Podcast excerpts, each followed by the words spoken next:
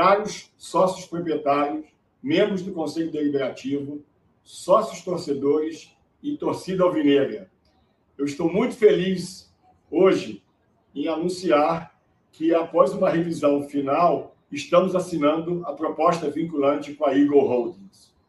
Isso faz parte de um processo de profissionalização que implantamos no clube, nessa gestão, e que está culminando com esse, essa proposta que vai ser o futuro forte do Botafogo. É, queria aproveitar para agradecer a presença e dar as boas-vindas ao John Texton, elogiar o carisma dele e o carinho que ele teve com a torcida alvinegra. E também agradecer ao Jorge Braga, ao André Chame e ao Chico Musnick, que nesses últimos 15 dias se debruçaram juntamente com a equipe do John Texton para chegar a esse resultado maravilhoso para o Botafogo. Muito obrigado, saudações avinegras, estou, estou muito feliz.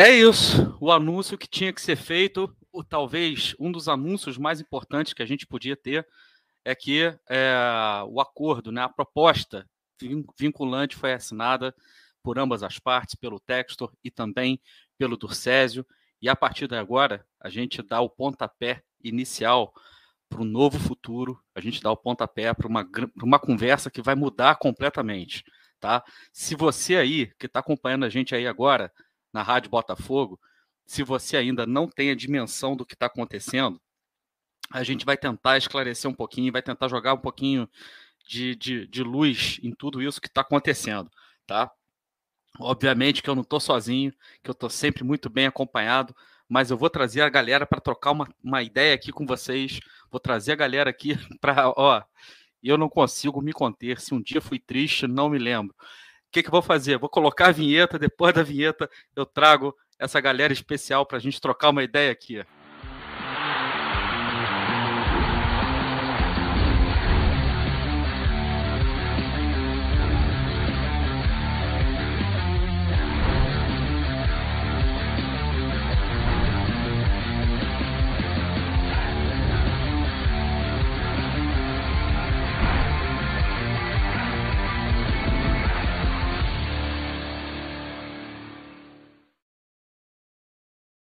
Boa noite, Helenos e Helenas. Eu sou o Társilo Delfim e a gente está começando mais um Botafogo no Ar, a melhor resenha falando somente de Botafogo em toda a internet.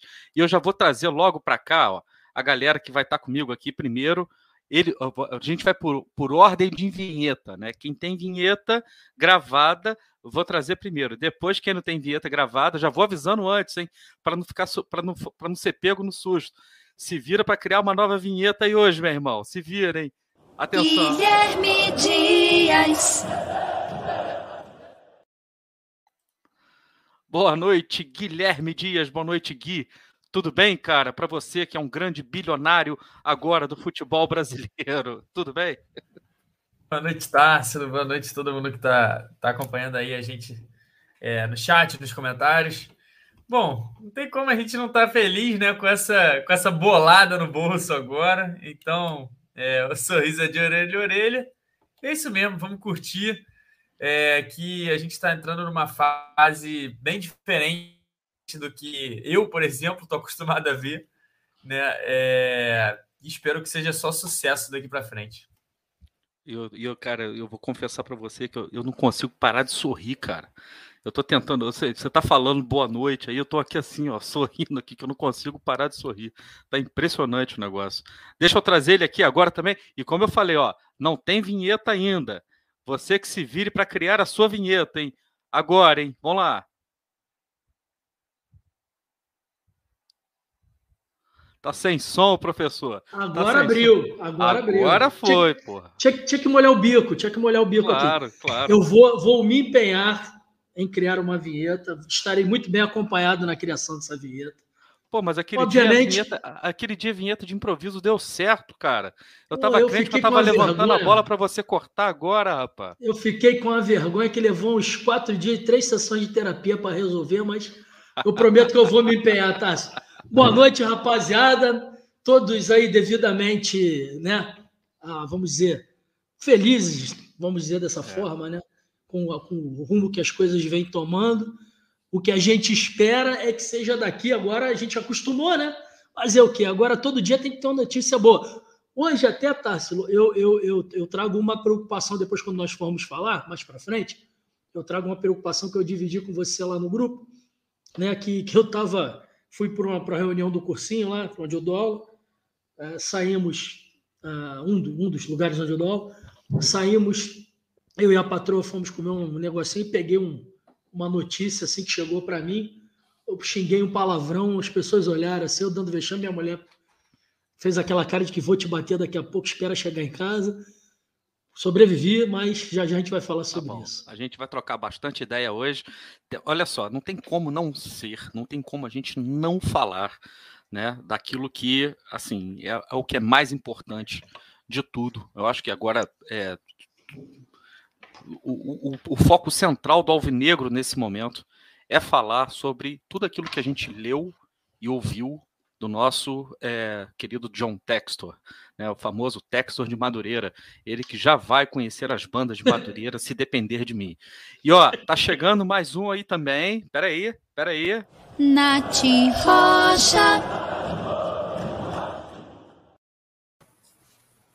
É, rapaz, nada como ser milionário bilionário. Quando vira bilionário, todo mundo aparece. Alô, Nativa. Irmãzinha, tudo bem? Um grande beijo carinhoso para você que não para de sorrir.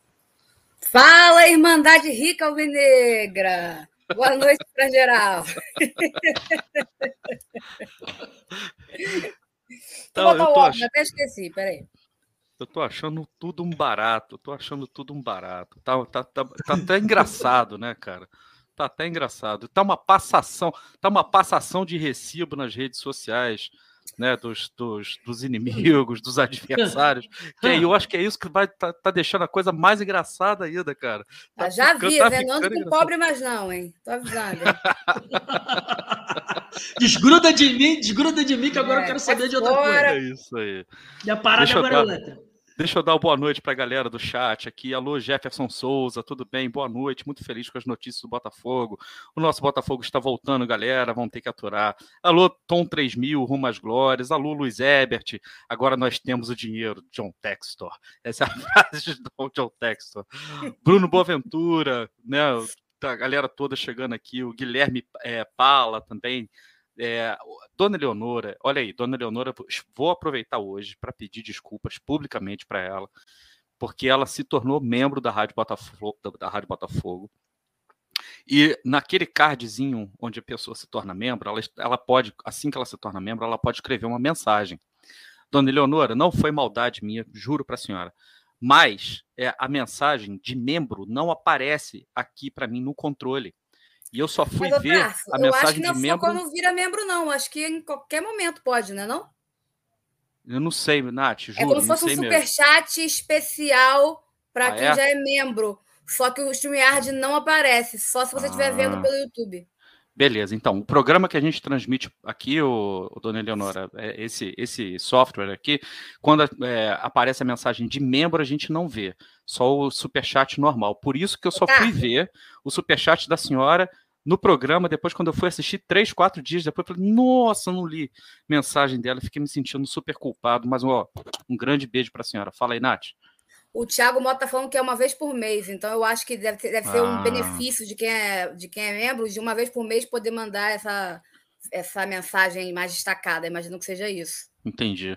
Ela está dizendo aqui: vivemos momentos históricos, amigos RB. E vocês foram vozes que nunca se calaram diante das aberrações cometidas pelas últimas gestões. Além do currículo do Gajo, isso também o gabaritou é, a ser diretor. Obrigado, dona Eleonora eu, eu concordo, eu acho que a, a, o papel da, da Rádio Botafogo durante todos esses anos foi sempre de brigar por um Botafogo digno, de brigar por um Botafogo à altura da paixão dos seus torcedores, né? E todas as vezes que a gente viu coisas que nós julgávamos que estavam erradas e depois se confirmavam como coisas erradas, a gente colocava a boca no trombone, né? E nada, nada como é, ser independente, né? Nesse caso, é, o Botafogo não nos deve nada, nós não devemos nada ao Botafogo e a única coisa que a, a nossa relação com o Botafogo é a relação de torcedor. Então, a RB sempre se colocou do lado do, do, em defesa do Botafogo, mesmo quando as pessoas responsáveis pelo Botafogo eram muito irresponsáveis com aquilo que a gente mais ama. Alô, discordo, Vinícius. Discordo. Botafogo me deve anos de terapia.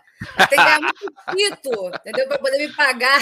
Mas você não anuncia isso, não. Não anuncia isso, é. não. Ah. Porque se você chegar hoje, tá, numa analista e ela souber que você é alvinegra, ela vai te cobrar, vai cobrar o triplo, porque você agora é bilionária. Verdade. Alô, Leandro Gentili. Verdade. Alô, Fábio Botafogo na área também. Zé José, o Arauto do Caos.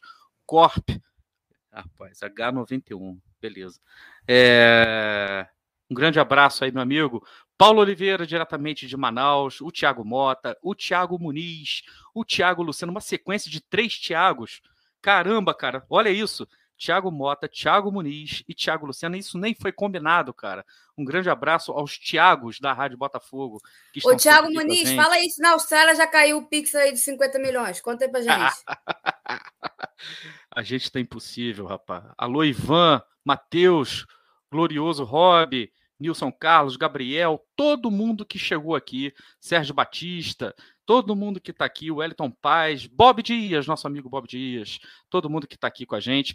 Vamos, vamos começar aquela brincadeira que eu sempre faço para vocês. A primeira coisa, quem já está aqui na Rádio Botafogo, quem já está assistindo o programa neste momento, eu vou pedir para vocês colocarem aí no chat de onde vocês estão falando, a cidade de onde vocês estão falando, e vocês vão dizer para a gente o seguinte: eu sou bilionário de, e você vai colocar a sua cidade, né? Sou alvinegro bilionário de de Itapopoca do Norte, coloca aí, sou alvinegro bilionário do Engenho de Dentro, alvinegro bilionário de Madureira, e você vai colocando aí, alô, Cello, um grande abraço para o nosso querido amigo Cello, Marcelo Azevedo, a gente tem que mandar urgente um zap para o Textor, lembrando a ele daquela é, dívidazinha do Arão, coisa pouca, mas deixa o gringo cobrar.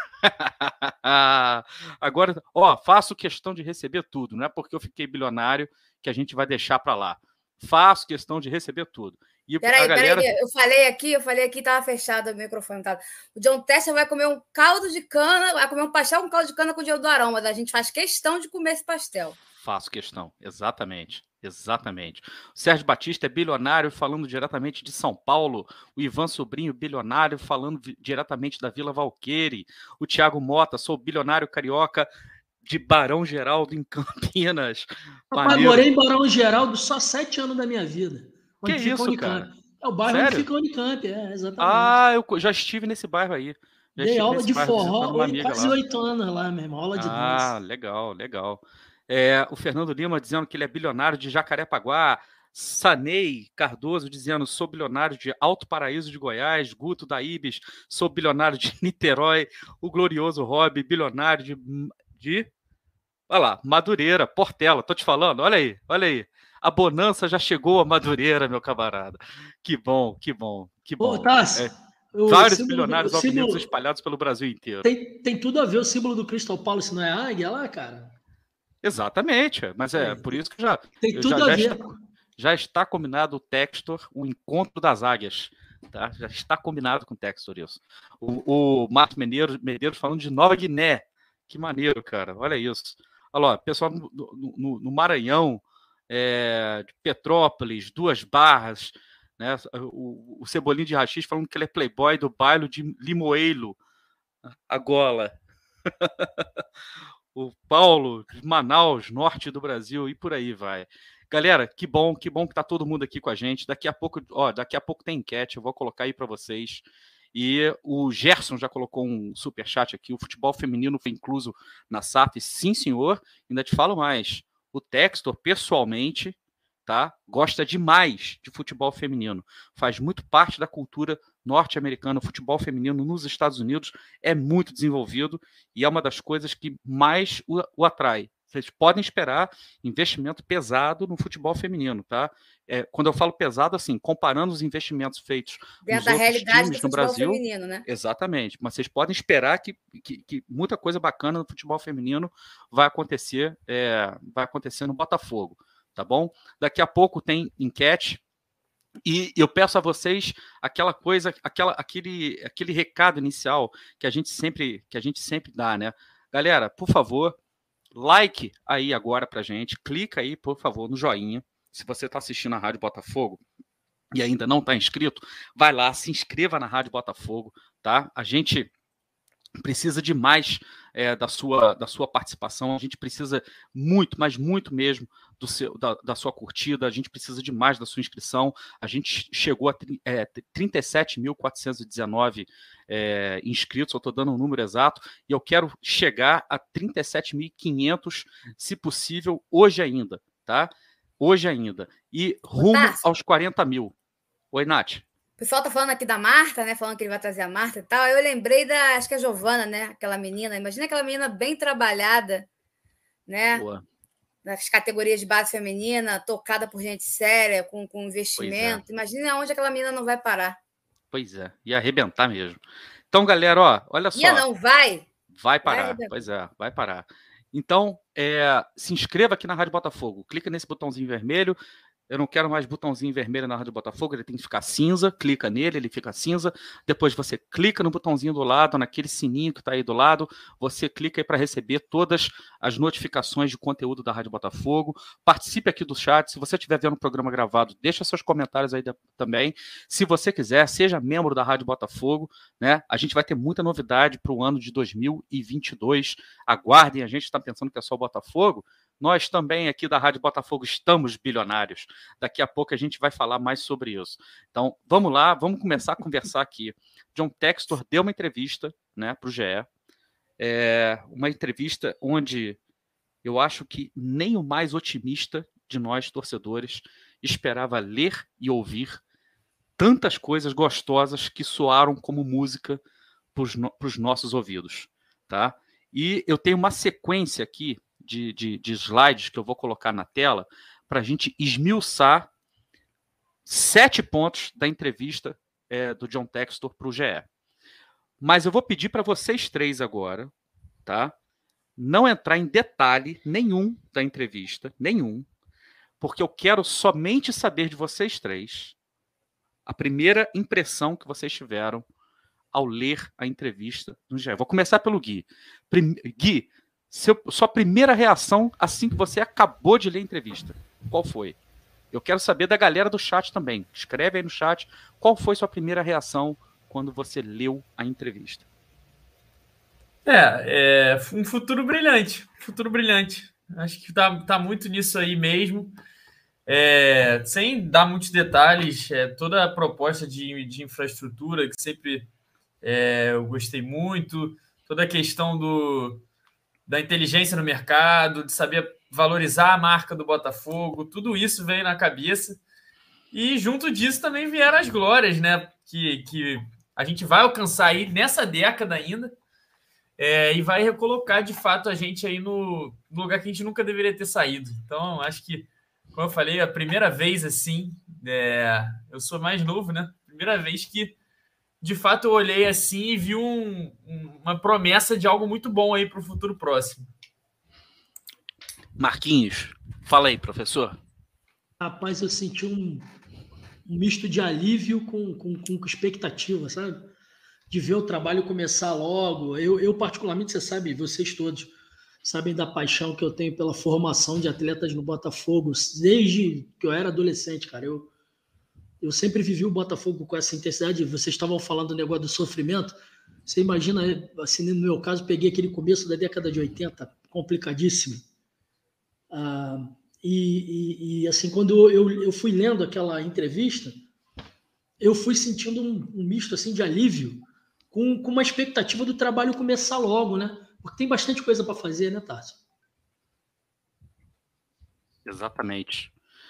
E Nath, eu te deixei por último, porque a gente, é, talvez a gente se fale até mais, né? Praticamente todo dia, de manhã, de tarde e de noite. E olha, eu sou testemunho de como essa garota ficou. Ela, ela provavelmente não dormiu. Ela, no grupo, no nosso grupo de WhatsApp, ela posta coisa três horas de, de manhã, da manhã. Ela, é, ela como ADM no, no Twitter, ela está esculachando todos os adversários. Mas, Nath, eu queria que você dividisse com a galera aí agora, do chat, com todo mundo que está assistindo a gente aqui na Rádio Botafogo, Conta pra gente como é que foi ao terminar de ler aquela entrevista. O que, que passou pela sua cabeça? O que, que se passou contigo? Cara, é um sentimento de muita emoção, né? É... É... a gente tem muita expectativa em relação à antiga SA, agora SAF, né? Por N motivos, mas a gente nem esperava que ia ser é, que, que ele ia vir com uma, de forma tão agressiva no bom sentido, né? A gente, eu que acompanho essa história de SAF desde o começo, quando eu nem era da Rádio Botafogo, primeira, primeiro lugar que eu escutei falar de SAF, primeira pessoa que eu escutei falar de SAF, SAF não, SA no caso na época, que era o gás, é. que era uma outra proposta ligada às memorias lá atrás, e a coisa foi ganhando corpo, eu entrei para a Rádio Botafogo, e teve um momento que, que eu falei, inclusive falei isso numa live, eu falei, cara, o Botafogo para mim deixou de ser competitivo. Eu sei, muita gente ficou até assustada com essa minha declaração. Falei até isso no DEP também. O DEP arregalou um olho desse tamanho. Falei, para mim, o Botafogo não volta mais a ser competitivo. Para mim, o Botafogo só volta a ser competitivo se ele tiver uma tríade de coisas que ele precisa ser competitivo, que ele precisa, que é gestão profissional, injeção de dinheiro, porque sem injeção de dinheiro não adianta, e se livrar da politicagem. E eu falei, eu só acredito nisso se acontecer a SA, que na época a gente ainda, nomeava como SA. Sem isso, eu não acredito. Né? A não ser que o Jorge Braga consiga ficar 10 anos no Botafogo e fazer um trabalho de 10 anos no Botafogo que não seja atrapalhado por ninguém. A gente sabe que isso não iria acontecer. Então, eu falei: não acredito que o Botafogo volte a ser competitivo tão cedo. Né? A minha única esperança do Botafogo voltar a ser competitivo é com uma SA. Mas nem eu esperava que o John Testa fosse falar as coisas que eles falaram, quer dizer, que a coisa que ele falou, quer dizer, uma coisa que a gente sempre quis ouvir.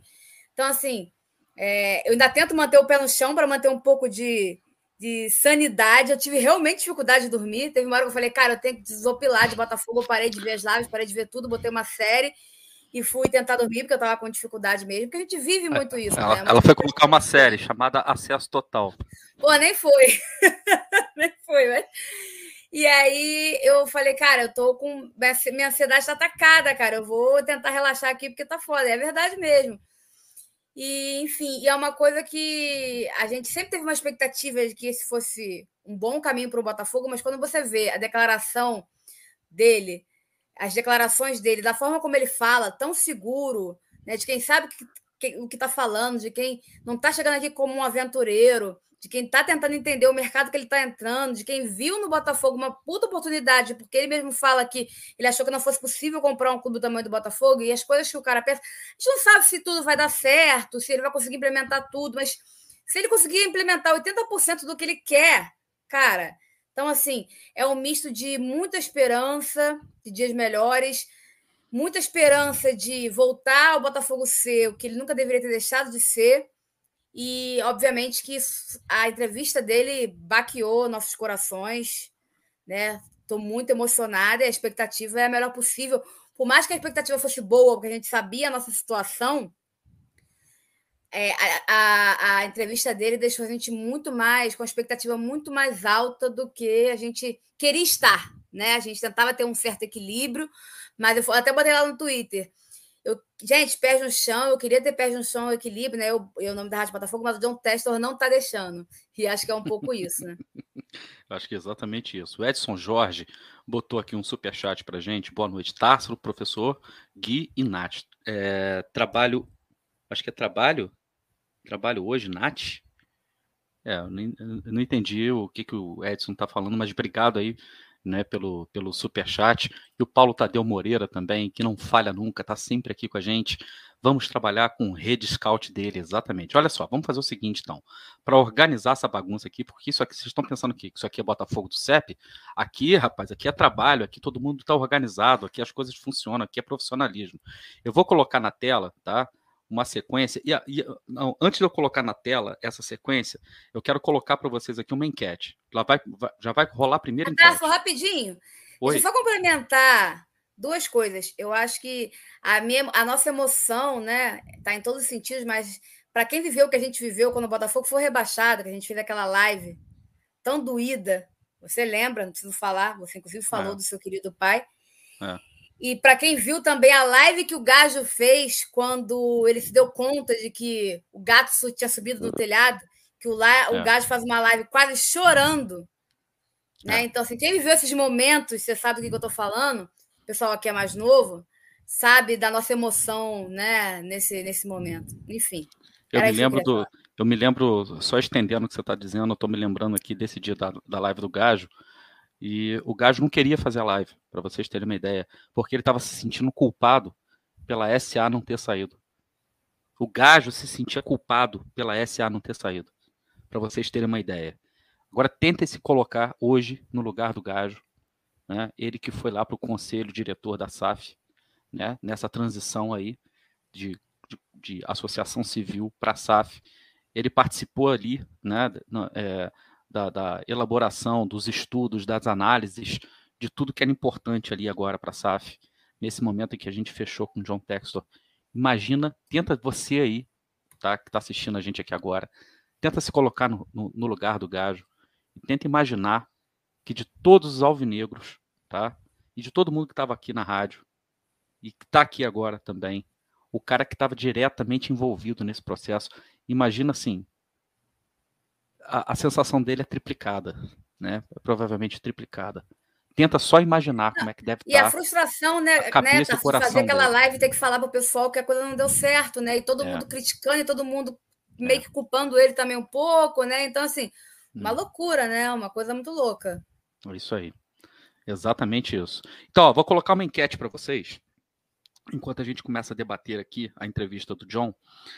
Eu sou íntimo, vocês podem chamar de Textor, mas eu chamo de John ou Johnny. Eu chamo também, de né? João, né? querido. É ruim, é, eu sou mais íntimo gente, que você. A gente, sabe, a gente se habituou a se chamar de Johnny. Eu vou colocar uma, uma enquete aqui então, tá? Que é a seguinte: qual a sua expectativa para o Botafogo com John Textor? Tá? Alternativa A: a ficha ainda não caiu. Alternativa B, otimista, mas pé no chão. Alternativa C, indiferente. E alternativa D, pessimista, vai dar errado. Eu acho que só vai na última alternativa, né? Se o Falcão estiver assistindo. Filtrado. Não, se é, tiver se alguém Falcão... infiltrado de outra torcida tiver... também, tá? Exatamente. Ou se o Falcão estiver assistindo, porque é muito provável que ele, como o cara mais pessimista do mundo, também vai colocar aí que ele tá pessimista. E o Pisolato botou o um superchat aqui também, do César deveria ir para o Muro dos Ídolos, disse que ia profissionalizar e fez mais do que isso, renovou as esperanças de milhões de jovens eu, eu tenho a minha cota de, de elogio para o do Césio muito bem guardada, mas vai chegar o momento de eu falar. Talvez não seja também. nem hoje. Eu também estou tá? nessa vibe aí. É, vai chegar o, o, o, momento de falar. Dona Mima, um grande beijo para a senhora. O Paulo se tornou membro. Eu só sei que o Paulo se tornou membro, Paulo lá de Manaus se tornou membro, porque eu estava lá no YouTube, vendo pelo chat do YouTube, tá, Paulo? Para mim, aqui no, no StreamYard não está aparecendo. Desculpa aí, mas está aí avisado. Paulo se tornou membro da Eu acho, Tarso, que não é nem que ele se tornou membro, é como se fosse uma renovação. De tempos e tempos, ah, tá. acho que o, o, YouTube mostra, entendeu? Só que Entendi. o StreamYard não está mostrando nada nesse sentido. Ó, então vamos lá, quase ó, 560 pessoas assistindo só no YouTube. Ao todo, mais de 600 pessoas assistindo a gente pelo Facebook, pelo Twitter também, e a gente só está com 378 likes. Não dá nem para a gente começar a conversar, não dá nem para começar a discutir, né? Se a gente não passar de 400 likes, assim, ó, agora, quem não clicou aí no joinha, quem não, quem não deu like, dá o like aí agora para a gente começar, para a gente começar a discussão tá? sobre o, o, o John Textor, o John Textor a, a entrevista né, do, do, John Textor. Ah lá, já passou, arrebentou. Falo para vocês que essa galera é fogo. Primeira coisa que a gente vai debater aqui, que eu vou colocar aqui na tela, ó. essa frase dele aqui. É, quando perguntaram para ele né, se, se ele não gostaria de comprar o Botafogo. Inclusive, os dois rapazes que sugeriram isso para ele apareceram hoje. Tão famosos. E ele disse: Não, não é como comprar o Newcastle ou o Manchester United. Ninguém compra o Botafogo. Ninguém deveria ser dono desses clubes, mas nós compramos. Um dono é a pessoa que toma conta do clube até eu morrer e esse clube continuar vivo 100 anos depois. Eu queria que vocês comentassem né, é, sobre isso. eu queria que vocês falassem sobre essa, essa frase do, do, do John Textor. Vocês sabem que contexto que ela foi dita, né? Naquele momento em que o cara ele, ele procurava um clube no Brasil para comprar, ele não queria um clube grande, ele queria um clube pequeno, um clube sem torcida, onde Na ele verdade, ele achou entrar... que não conseguiria, né, um clube grande. Ele achou que não Exato. fosse possível comprar nenhum clube grande no Brasil. Pois é, ele queria entrar e mudar completamente né, a, a, a cultura e anos de práticas ruins na administração desses clubes. E quando sugeriram Botafogo para ele, ele não achou que fosse possível, ainda compara o Botafogo a Newcastle e Manchester United. Eu queria a opinião de vocês. E, e, assim, eu não vou chamar nenhum nome, tá? Hoje a gente não vai fazer assim, não tem âncora mais a partir de agora. Agora a gente vai bater papo sobre isso. Quem tiver vontade para começar a falar, abre o microfone e manda ver. Vou eu falar abri... então. Vai você, Naná. não vai eu abrir o microfone, mas é, eu tive não, uma ideia aqui que depois eu Agora quero que vocês me ajudem. Minha. Na verdade, não é qualidade de nenhum dos quatro que estão aqui, né? Sejamos realistas. Isso aí. É, o pessoal pega mais no meu pé porque eu sou mulher, essa é a grande verdade, mas tudo bem. É, cara, essa foi uma das partes que mais me emocionou na entrevista dele. Porque o Botafogo é tão vilipendiado, tão desrespeitado internamente dentro do Brasil. O meu irmão estava até falando comigo uma coisa muito certa. Ele falou: o Botafogo fez mais pelo futebol do que por si próprio. O Botafogo fez mais pela seleção brasileira do que por si mesmo. É, a contribuição do Botafogo é muito grande para o futebol mundial.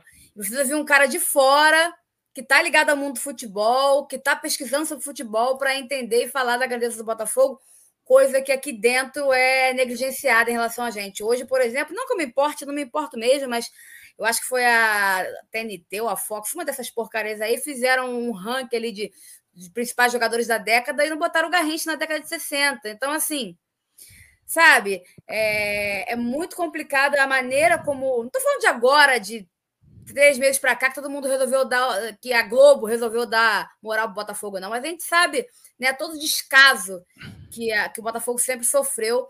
E você vê quando o John Teston fala com muita propriedade o tamanho do Botafogo e compara com grandes clubes. Embora esse negócio de Manchester United aí, mas tudo bem. E compara com grandes clubes você vê a importância que o Botafogo tem, o peso que o Botafogo tem, e a gente pensa, a gente não é louco. Né? A gente sabe o que a gente está falando. Então, assim, foi uma, uma coisa que me emocionou muito. Uma das coisas que mais me emocionou na, na entrevista dele. Antes de vocês uh, falarem, Marquinhos e, e, Gui, queria só fazer um registro aqui, porque teve gente que ficou se doendo com dor é, de cotovelo.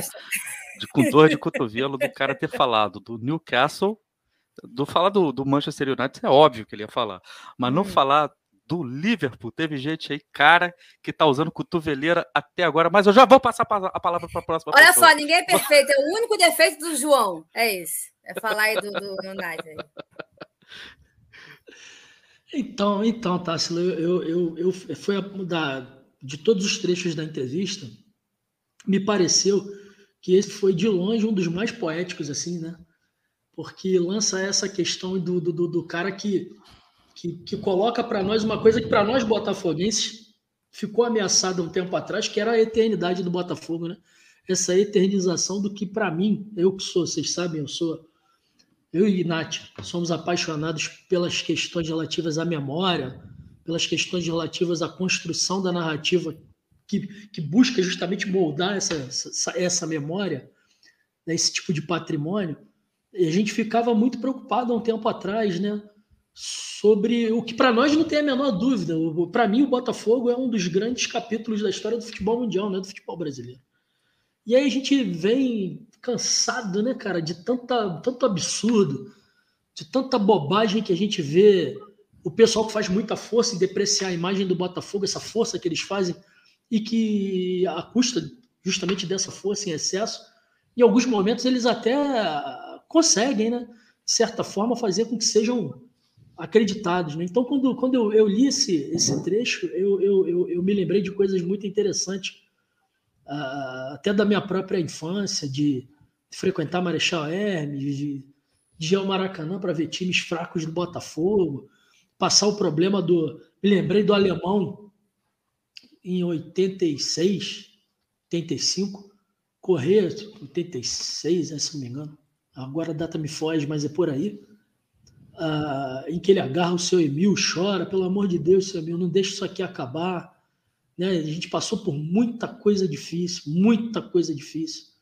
E hoje a gente vê que o Botafogo pode voltar a esse degrau, a esse ponto da, do, futebol, do futebol mundial, vamos dizer assim, né? um lugar do qual ele, ele, na minha opinião, nunca saiu. O Botafogo continua sendo o Botafogo com, com, com, com esses, esses caras que tentaram destruir, com esse pessoal que usou o Botafogo para fazer orgia com, com, com, empresário de futebol, né, que, que vilipendiaram nossa memória, nossa história e principalmente nosso patrimônio. Mas o, o Botafogo continua sendo o Botafogo e, se Deus quiser, vai continuar a, a, ser muito mais Botafogo e voltar a ser aquele Botafogo lá que a gente sabe que ele sempre foi, né, pelo menos em nossos corações. Só, só cuidado para você não falar continuar a ser mais Botafogo. Isso dá até arrepio. Não quero mais saber de mais Botafogo. Continuar sendo nunca o mais Botafogo. na minha vida. É, exatamente. O, o, o, grande Botafogo, né? Esse aí. Exatamente. O, o Sanches, Felipe Sanches, está colocando aqui um superchat. Valeu, Sanches. Boa noite. Like 382. John Texor é diferenciado, organizado e otimista. É muito mais que o Botafogo precisa que ganhamos algo logo para ele se empolgar cada vez mais. Valeu, Sanchi, valeu. Tá, Tarso, tem uma, tem uma questão que me, me ocorreu aqui agora, e eu, eu por, por, ter tido um trauma muito grande assim quando perdi meu pai, eu, eu às vezes fujo disso, mas eu fico imaginando meu velho, e quando faleceu era muito jovem, mas é, é, se hoje fosse vivo seria. Eu sou coroa, você imagina, né? Então é, é eu fico imaginando, sabe, meu, meu, como é que meu coroa teria passado meu, meu coroa era muito assim, igual a mim, muito passional em relação ao Botafogo, sabe? Então eu fico imaginando e agradecendo muito a ele essa questão dessa herança maravilhosa que a minha família me deixou, que é reconhecer o valor do Botafogo. Cuidado, cuidado, senão você vai derrubar o pelotão inteiro aí, porque é, meu pai é a pessoa que eu mais pensava na hora que eu estava lendo a entrevista. Olha, tá vendo? A é. voz bargando de novo. É, eu também, eu também. É foda. Não, eu acho, eu acho muito, muito legal isso, porque a gente vê é, o que o John Textor fa faz ontem na entrevista, né, principalmente nesse trecho, é falar uma coisa, na verdade, que a gente sempre a gente sabe que é verdade, mas a gente só ouve de nós mesmos, né? E aí, quando vem alguém de fora até do país, né, que não é nem. É, acho que é porque também, querendo ou não, o país ficou meio contaminado, né, a respeito das ideias sobre o Botafogo. A gente sabe muito Sim, por claro. quê, por conta do trabalho ao longo dos anos. Então, realmente, você pega alguém de fora, ontem mesmo, fazendo um pequeno comentário dentro do que eu estou comentando, ouvi o Correge ontem no Twitter falar que ele, pelos países da Europa que ele passou, Estados Unidos, os times que ele que mais chamam a atenção, que todo mundo sabe, sempre que alguém encontra com ele pergunta, é Santos e Botafogo. Então acho que a galera fora do Brasil, né, tá descontaminada, não tá contaminado com com a cultura de rebaixar, né, de rebaixar o nível do Botafogo que foi estabelecido aqui por, enfim, imprensa, é, mídias de televisão, a gente sabe da, do, do, porquê do crescimento de alguns e da, e da queda de outros né, nesse meio tempo. Então, foi muito legal, pelo menos eu achei, né? Vocês devem concordar, a gente vê o, o um estrangeiro sabe, colocando o Botafogo nesse, nessa prateleira que a gente sabe que tá, mas a gente não ouve, né? Se não sou eu falando, tá? Se não é você, se não é a Nath, se não é os nossos é, é, irmãos aí de camisa do chat falando isso, né? E muitas, muitas vezes a gente fala e a galera ri, a gente fica, né? Mas se não é a gente falando, quem fala? E eu acho que ter o cara que vai investir, o cara que, que mostrou esse desejo, que que tá botando no, no, no papel, literalmente, aí, é, a prática dele, a vontade de falar isso, eu acho que é, é, um alívio, né? Como o Marquinhos falou no início, é um alívio porque é, ele sabe onde está se metendo, né? E, e, é um alívio, porque a gente precisa ouvir isso, cara. A gente precisa ouvir isso. A gente está. É, a gente viveu muitas coisas aí, vocês com certeza, obviamente, né, por conta da idade, viveram mais que eu. Não, eles é, dois, e... Gui, eu tenho. É, 23, você. É, é, é, tá pertinho. Ah. É, mas, assim, muitos anos sendo desprezado, sendo. Enfim, a gente não merece isso, não. A gente merece isso, essa euforia, essa alegria, essa emoção positiva é, que, que a gente está sentindo, principalmente hoje, que a gente tem sentido aí, vai, né, nesse início de 2022, né? Então, é, ah, essa, essa parte da entrevista eu achei sensacional. É, inclusive, já teve até gente se mordendo, cortando para tentar fazer graça, e depois é. É, se arrependendo. Patética, cara. Enfim, eu, eu, eu, acho engraçado, como a Nath falou, eu acho engraçado, porque assim, eu, claro, a rivalidade existe, mas, cara, de verdade, se o meu time né, tiver bem, se o Botafogo de fato é, se concretizar, vou, é, voltar ao lugar que nunca deveria ter saído, eu não vou estar nem aí para o meu rival, com todo respeito aí. Eu vou estar feliz ali com minhas taças, com as minhas glórias, com os momentos que a gente vai viver. Sinceramente, então, eu acho que seria algo que eu nunca faria, ficar catando entrevista de outro. Ah, enfim, a galera. Mas a galera vive disso, né? Falam que não incomoda, mas incomoda, enfim. Segue o baile aí, tá? Ah, sabe o que acontece? Eles estão chorando pra caramba, mas o vento tá contra e a gente não tá conseguindo ouvir direito, cara. Eles, têm que chorar na direção do vento, senão não dá para ouvir. Aí é complicado. É, pois é.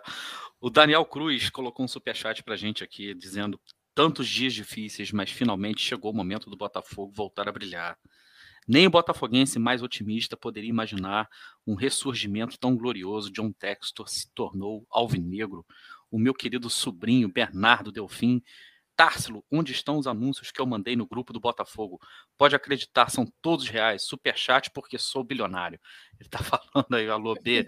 Um grande abraço, meu querido, meu querido sobrinho amado.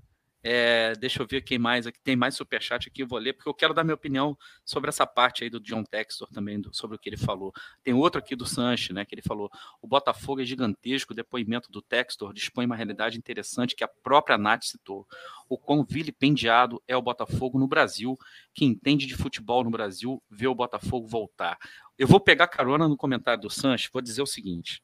Aqui nesta Rádio Botafogo, há alguns anos atrás, nós entrevistamos um desses senhores que, quando viu, desesperado, que a coisa estava caminhando e a coisa estava caminhando para um desfecho positivo, né, desandou a dizer besteiras é, no Twitter. Vocês sabem muito bem quem é, senhor Carlos Eduardo Pereira, que não consegue largar o osso, que simplesmente não consegue é, pensar somente no Botafogo. Né? É, ele, ele quer nos convencer primeiro, que a gestão dele foi muito boa.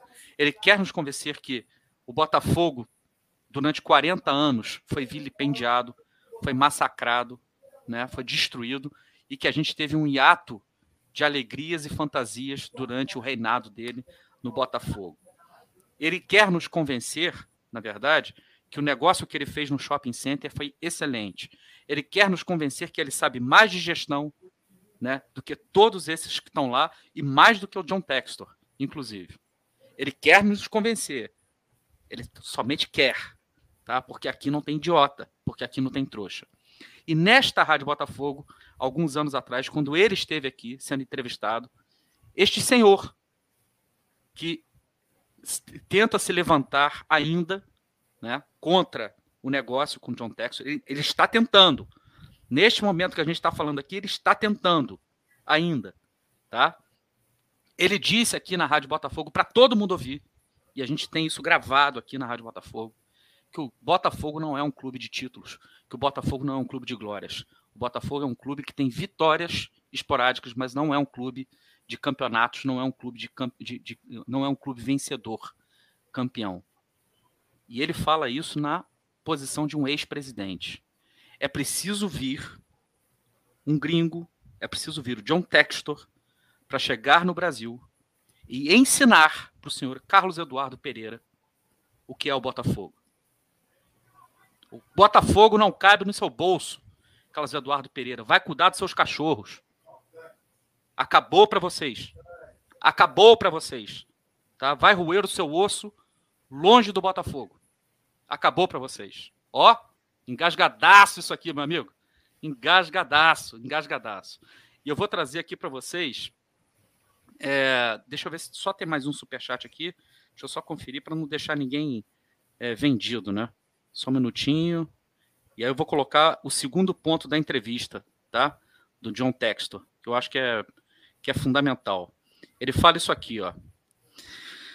Quando perguntado sobre os planos imediatos dele para o Botafogo, em termos de plano imediato, os clubes brasileiros não investem o suficiente em scouting, em dados.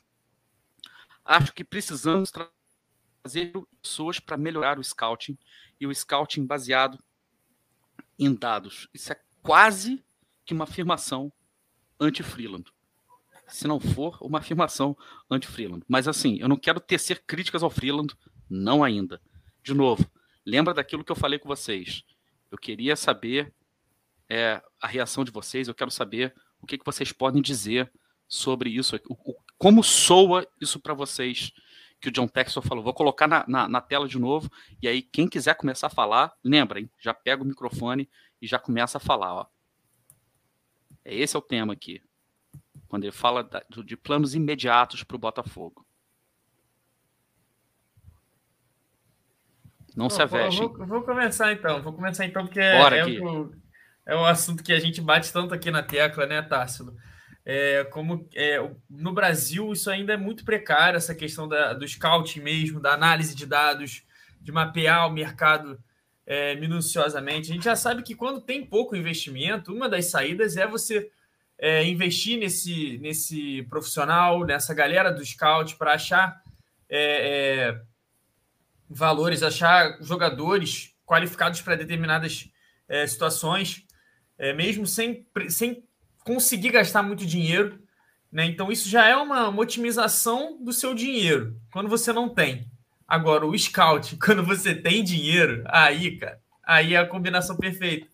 Porque você não joga dinheiro fora, né? Você também vai se, vai, vai se aproveitar desse mapeamento e vai poder ir atrás exatamente de quem você quer, exatamente do cara que vai ter as características mais desenvolvidas, do cara que, que vai ter ali o, o, o seu jogo potencializado no, no clube, cara que vai elevar o, o nível do, do time. Então, é, é, basicamente, se a gente tem só o scout sem o, o dinheiro, a gente acharia alguns jogadores, a gente acharia jogadores. É, vamos, vamos trazer para a prática. Conseguiria montar um elenco como foi o elenco do Fortaleza, por exemplo, com o próprio desempenho bom do técnico, né? É, e agora, com dinheiro, a gente consegue montar um elenco melhor ainda, porque a gente consegue as características que a gente quer e a gente pode ir na, no, no, nos jogadores que desenvolvem melhor, que têm mais afloradas essas características. Então, não, também não é aquilo de sair contratando todo mundo, é de sair contratando o cara certo. E, e isso é espetacular, porque isso é rentável, isso dá retorno financeiro, isso dá muito retorno técnico, isso dá, enfim, inúmeras possibilidades é, gloriosas para o Botafogo. Então, é, esse, esse pensamento do John Textor, para mim, é um dos grandes pontos da entrevista, junto com a, a, a, questão do intercâmbio de informações que ele propôs, né, da base de dados que tem o, o Crystal Palace, da base de dados que tem o time belga dele, da base de dados que, que ele quer é, cruzar ali entre os seus clubes, né, compartilhar informação, compartilhar é, intel, né, inteligência. Assim, tô, tô muito animado. Olha, é, parece que a gente está falando aqui de um sonho, cara. Parece que a gente está falando cara, de um sonho Gui, aqui. Pensa no começo de 2021, Gui. O que, que a gente estava falando? de 2021. Então, tá, cara. Assim, eu acho que. Sabe onde foi o meu fundo do poço? Foi até num dia que eu participei de uma live lá do setor visitante. Foi no Botafogo e Brusque. Lá. Na e derrota. a gente fez 1x0. Na derrota. a gente é. fez 1x0. Aí o Rafa Moura podia ter feito 2x0. Aí ele, ele erra aquele cabeceio. A gente toma dois gols. Ali, para mim, foi o fundo do poço. Meu fundo do poço foi ali. Ali eu falei, já era, acabou, desisto. Fiquei até tarde lá na live do setor visitante, a gente colocando tudo para fora, é, sem perspectiva nenhuma. Então, isso aí deve ter o quê? Seis meses, né? Não, é, não tá é. tão distante assim. Como é que eu ia. Como é que a gente ia imaginar? Cara, não. Não tá caindo a ficha ainda, não tá caindo a é. ficha. Mas, mas então, não é fácil. Você, é você já tá respondendo a enquete também, Gui. Eu ia só fazer um complemento disso que o Gui tá falando. Sim. Cara, se você não tem dinheiro, dinheiro nenhum, é justamente aí que você tem que apostar tudo em inteligência, para você chegar no jogador que ninguém chegou ainda. Agora, com dinheiro, é melhor ainda você ter uma rede de scout. Entendeu? É melhor ainda, porque você vai você tem agora realmente condições de chegar antes dos seus adversários. naqueles talentos, naqueles jogadores. E o, o próprio Textor fala isso na entrevista, né? Que a gente, inclusive, vai começar a contratar num período em que os outros clubes ainda não estão. Entendeu? Agora, o Tarsilo, assim, para mim, o, o, meu pensamento vai muito ao encontro do que o Filipão colocou aí no, no Superchat. Não sei se você já. Eu vou botar na tela aqui o Superchat. Aproveita e lê o Superchat aí, Marquinhos. Como não poderia deixar de ser, assim, para quem não conhece o Felipe Sanches, Felipe Sanches é um membro da Rádio Botafogo, que é um cara extremamente, extremamente espirituoso, é um cara de um bom humor, muito assim, atenuado, é, perdão, exaltado pelo contrário, o atenuado dele não tem nada ali, o bom humor dele, pelo contrário, é bem aflorado, mas é um cara muito parceiro, uma pessoa maravilhosa, é, é um cara que, que é louco pelo Botafogo, assim, alucinado pelo Botafogo, mas que tem uma visão muito crítica, né, isso, Tássio? Ele tem uma visão, apesar de ter, ele ter esse bom humor, ele tem uma visão muito crítica. É um cara que está sempre uh, dando sua opinião sobre o Botafogo, a gente gosta demais dele. E, e, assim, ele tem uma visão até mais crítica até do que eu sobre o trabalho do Eduardo Freeland. E para mim, o ponto, esse ponto da entrevista uh, do, do John Textor, para mim foi o mais importante de todos. Se aquele passado agora que nós comentamos foi o mais poético, esse foi o mais importante. Porque o que realmente pode colocar o Botafogo a ser uma referência mundial é a extração de valores. É, é, é, é descobrir novos talentos, que, que ele poeticamente chamou os, os atletas de aqueles que tiveram os pés beijados por Deus. Então veja que o, John Textor usou uma imagem muito bonita para falar disso. E disse que viu aqui alguns que ele não tem a menor dúvida que tiveram os pés beijados por Deus. então eu imagino. Só, só, só, só um parênteses na sua fala. Hum. Eu vi outras entrevistas do John Textor e ele não chegou nem perto desse nível de poesia nas outras, é, nas outras entrevistas. Cara, o Botafogo é contagiante, irmão. Mexeu com ele. Não, esse carinho, ele, eu achei muito engraçado um trecho da entrevista quando perguntaram a ele do negócio da nota de 20. Ele, pô, cara, eu, eu tava ali, teve um determinado momento que as pessoas acenavam, eu queria responder a todo mundo. Aí alguém começou a fazer uma massagem nas tinha gente fazia. É isso mesmo. Ele falou que tinha um maluco fazendo massagem nas costas dele, cara. Que tava bom pra caceta, tava bom pra caramba. Eu falei, o Tássilo, quando passou por. O Falcão, quando passou por essas experiências aí, foram situações diferentes, né, cara? Mas tudo bem. Aí o que acontece? Eu, eu acho que esse é o ponto principal, porque sem a inteligência, a Intel que né, que o Gui colocou, dificilmente você vai prospectar. O Brasil é um país de dimensões continentais, cara né, é, é, fora que essa intenção dele dizer, olha, a gente lá fora, a cultura europeia dos clubes que dão certo, me parece que, que, que, partem desse princípio. E nós temos mais informações sobre o futebol brasileiro do que os brasileiros. Então, se ele já trouxer essa, se ele já tiver ele, condições ele, de trazer para a gente isso, essa inteligência. É, ele fala isso nessa parte da entrevista mesmo que a gente isso. colocou aqui. Ele fala que os clubes. Chamou atenção. Tem mais scouts no Brasil e sabem mais sobre os clubes, sobre os jogadores do brasileiros, brasileiros, do que os próprios clubes brasileiros. Eu, eu vou citar um negócio aqui que, que um pouco fora da, da, da curva, Otácio, mas eu, eu tinha, eu tenho muitos alunos que falam para mim assim, pô, professor, mas tem jogadores que, honestamente, eu, eu, eu só conhecia no videogame. Esse, esse videogame aí, o FIFA, várias edições, de fato, eles investem uma grana pesada com esse tipo de trabalho. Eles têm em cada país pessoas que são pagas né, para observarem jogadores e mostrarem dentro daqueles critérios qual, qual seria o valor desses caras. E raramente eles erram. Né? Eles erram muito nessa perspectiva de desenvolvimento ao longo do tempo, isso acontece. Né? Mas a gente aqui no Brasil, de fato, a gente não tem esse hábito. Isso tá, essa, essa chave está começando a virar também, Tássio. Porque a gente tem visto se multiplicar pessoas que trabalham nesse setor. Eu mesmo tenho alguns amigos que trabalham com isso.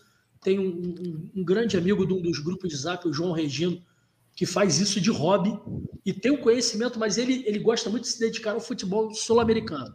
Então ele conhece futebol uruguaio, ele conhece futebol argentino, ele, nas horas vagas dele ele se dedica a isso, futebol chileno. Ele, ele antes do Voivoda virar esse esse técnico bam, bam, bam, né? Porque... respeitado dentro do cenário do futebol brasileiro. É. Porra, ele, ele passou uns, uns bons meses, porra, uns bons meses, bicho, falando do Voivoda.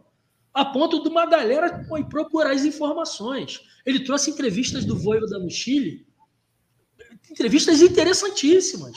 E a gente pensar assim, puxa vida, realmente, nós no Brasil, me parece que nós estamos um pouco atrasados e nós, é, é, acho que nós nos, como é que se diz isso, Tássio? Nos acomodamos com essa essa excelência técnica que o brasileiro sempre teve. Né? E o Textor falou isso. Por mais que a Alemanha tenha as suas academias, você vê o Bayern formando atletas, você vê o Ajax formando atletas, você se assusta. Se você for observar como o Ajax trabalha as suas divisões de base, você fala, meu irmão, Aquilo é um laboratório de formar jogador, bicho. Não é à toa que é um dos maiores reveladores. Você vê o esporte de Lisboa, tem uma tradição pesada em formar atleta. Você pega em Portugal, não vou nem citar Cristiano Ronaldo, Luiz Figo, Nani. Uma, eu tô falando só dos recentes. Bruno Fernandes, que agora tá, é, é o grande, talvez um dos grandes astros do Manchester que foi citado pelo Texto. Mas nós nos afastamos um pouco disso, o, o, o Tássio por causa desse, desse caráter amador que o futebol brasileiro ainda ainda está um pouco preso a isso, sabe? Mas essa chave está virando. Marquinhos, mim, eu diria... Botafogo... Sim, tá, eu diria, eu diria, eu diria para você, dentro desse comentário que você está fazendo aí, talvez 90, de 90% dos clubes brasileiros, né, com raríssimas exceções assim mesmo, é, ainda estão talvez nos anos 90 na formação sim, é, sim, dos porque, seus atletas de base. É, é bom, você, a, a, parte estrutural, gente, eu, eu, a parte infraestrutural, eu, eu não tenho dúvidas de que tem uma importância gigante, tá? E, e essa promessa também chega com o John Texton.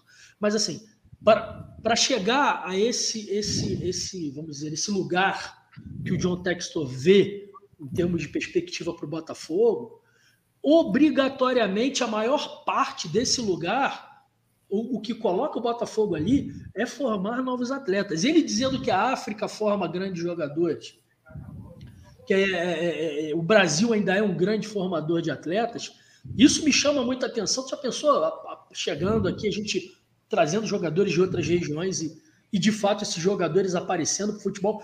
Isso, isso acontece muito, uh, por exemplo, no, no, no, no futebol belga jogadores africanos despontam lá e dali são distribuídos é. para toda a Europa indiscriminadamente, para as grandes ligas e para as pequenas ligas. E, é agora, eu acho que no, no, futebol brasileiro, futebol brasileiro bem organizado, com uma, vamos dizer, com um campeonato forte, sendo liga ou não, com um campeonato forte, o potencial de, de, de, de vamos dizer, de revelação, é, é, de marketing, sabe? De, de, de, vamos dizer, de vitrine, vitrine, que é um termo que a gente usa muito, é Sim. muito grande, né, Cássio? Claro. E isso acaba se tornando muito mais atraente Sim. também para os garotos, né? Para as famílias dos garotos. Vou botar Sim, em qual clube? Exato, Naquele exato. onde meu, meu filho tem a melhor chance de desenvolver uma baita de uma carreira aqui no Brasil e também já pensando, né, é, futuramente numa transferência tal, o que, que, é mais, por onde ele está mais perto, né, de realizar isso tudo. O clube e, vai se tornando cada vez mais atraente, né, cara? E, e tem um aspecto, tem um aspecto muito interessante que foi esse bate-papo dele, pelo menos chegou a notícia. Depois vocês até me, me atualizem sobre os isso. Moreira Salles, é. Do papo com os Moreira Salles, que são é, dois botafoguenses fanáticos, que, que têm uma visão de, de, de, de uma perspectiva um pouco mais ampla, de, de, de fazer transformar o Botafogo numa potência formadora no sentido não é isso, é. Nath? Um sentido um pouco mais abrangente, que é você criar um núcleo educacional dentro do Botafogo. Eu é. até conversava com vocês lá atrás, com outras pessoas, já conversei muito sobre isso. Eu, eu, na época do Bebeto, eu saindo da universidade, eu me apaixonei muito pela área da pedagogia, porque no meu primeiro casamento, a, a, os pais da moça com quem eu era casado tinham uma firma de consultoria na área pedagógica, então eu, além daqueles textos que eu já lia da área de educação, fui ler outros. E, e me apaixonei por essa relação é, entre é, desenvolvimento cognitivo e prática esportiva de alto desempenho. Então comecei a estudar muito intrinsecamente ligados. Eu gostaria muito ligados. que o Botafogo investisse nisso ah. e criasse, Tássio, sua própria inteligência em é todos os setores. Prototipagem dessas ferramentas, entendeu? Eu acho que o Botafogo é capaz disso. Eu acho que seja capaz também. O Paulo está colocando aqui o superchat dele, antes de passar a palavra para a Nath. Minha primeira sensação da entrevista tá muito bom para ser verdade, sei não. Isso equivale mais ou menos o Paulo falar num pré-jogo, quando a gente pede palpite de placar para a galera, o Paulo fala assim: tô otimista, um a um. Equivale mais ou menos isso, já conhecendo o Paulo. Grande abraço para o Paulo aí, querido Paulo lá de Manaus. E aí, Nath? Vamos lá, vou começar de trás para frente. Em relação ao Moreira Salles, é isso, né? É, eles, eles pensam que pela, pela importância que o Botafogo tem como instituição, o Botafogo não pode ser só um time de futebol. E sim tem que ser alguém que vai usar da sua importância para ser um diferencial social. Claro que o Botafogo ainda é um time de, um clube de futebol, você não pode ter uma coisa e não ter a outra, né? Até porque senão a torcida também não suporta, mas por isso até muitas eles recebem muitas críticas nesse sentido. Mas é uma pegada deles que eu acho que vai muito ao encontro do que o John Testor quer também Embora a gente não possa perder de vista que o John Tester é investidor, ele quer dinheiro, ele quer vender jogador, mas ele me parece uma pessoa muito séria nesse sentido de tentar também é, coadunar essas duas, essas esferas todas, né? E essa questão dos scouts que vocês mataram muito bem. É, se para um time pobre já é muito importante, para um time rico, então, porque um grande time, um grande clube se faz com inteligência. E Red Scout é uma das principais ferramentas de inteligência do clube de futebol. Então, não é só o clube em dificuldades que tem que ter, né? O clube que, onde jorra a grana também tem que ter um head scout também para poder potencializar, porque não adianta você ter muito dinheiro e não ter gestão profissional, porque o dinheiro escoa, né? E você não consegue fazer nada. Então, assim, as coisas precisam estar alinhadas e isso me anima muito, porque além do John Testor, é, John Testor, John, John Testor, não sabe direito como fala o nome dele, o nosso João. John né? Como é que é? Fala aí, Tarso. John Textor. Além de John Textor, é, falar que ele quer né, equipe de scout, e obviamente que ele vai ter que montar uma equipe de scout do Botafogo, ele, ele assinala com esse intercâmbio, com esse uso do, dos scouts que ele tem nas outras regiões do mundo. Então, mesmo quando o Botafogo já tiver o seu, não precisar tanto usar o do Crystal Palace, por exemplo, o intercâmbio sempre vai haver. Então, assim, o Botafogo, no fim das contas, vai estar olhando, vai estar mapeando o mercado como um todo, não só limitado ao mercado brasileiro.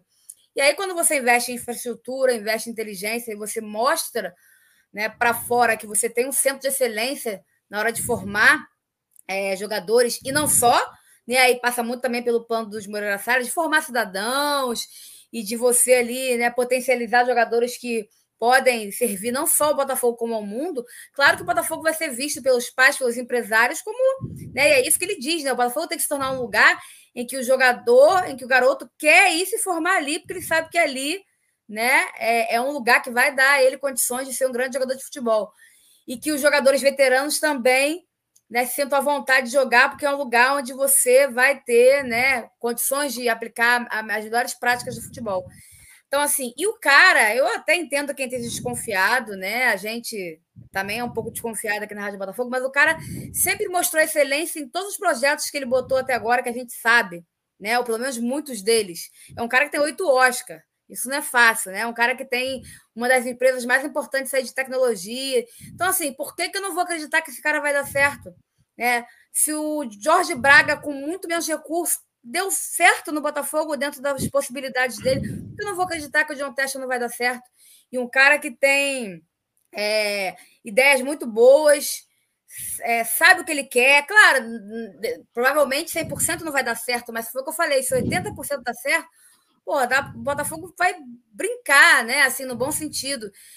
E é muito bom também ver uma pessoa que tem a cultura do que é bom, a cultura de vencedor, a cultura de profissional, a maneira como ele fala, é alguém que tem que, né, como é que é, me fugiu a palavra, mas é alguém que que, que sabe o que está falando, alguém que não, não tem medo de encarar as coisas como Botafogo, né? Que não sabe que no, no, o Botafogo é, ele, ele acabou estabelecendo uma cultura do fracasso que você vê que o John Testa não tem essa cultura. Então, um cara que vai também mudar a cultura do Botafogo por dentro, daqui a 10 anos, tudo dando certo, o Botafogo, é, é, esse Botafogo pessimista acabou. E isso é fundamental, porque time de futebol, assim como jogador de futebol, tem que ter empáfia no bom sentido. Tem que ter confiança. Na verdade, a palavra não é empáfia, é confiança. Tem que ter confiança. O Botafogo é time grande, time gigante, entra para ganhar de qualquer um. Aqui é Botafogo. Então, o time, claro que o Botafogo entrou num buraco tão profundo que é difícil você ter confiança. Mas agora a coisa muda de figura, porque o dono do Botafogo, o cara que vai é fazer as, trazer as melhores práticas ao Botafogo, que vai montar como vai ser a cara desse novo Botafogo. É um cara que tem a cultura da vitória, a cultura do sucesso.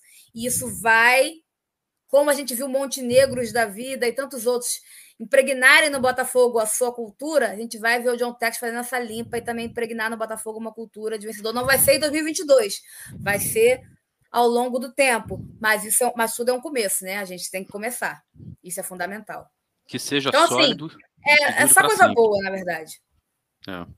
O Sanches colocou outro superchat. Aconteceu com o John Textor, John Textor o que aconteceu com cada um de nós, o encontro com a estrela aguardem fotos dele comendo churrasco de gato na porta de Moça Bonita. E aí eu ia guardar isso para mais tarde, mas eu não vou conseguir segurar, já que ele mencionou, já que o Sanches mencionou Moça Bonita, tá rolando na enquete, uma, uma enquete na internet aí, né, sobre qual roupa o John Textor deveria escolher para assistir Bangu e Botafogo em roupa bonita. Você pode votar aí diretamente no chat, né? Se ele deveria. Roupa bonita?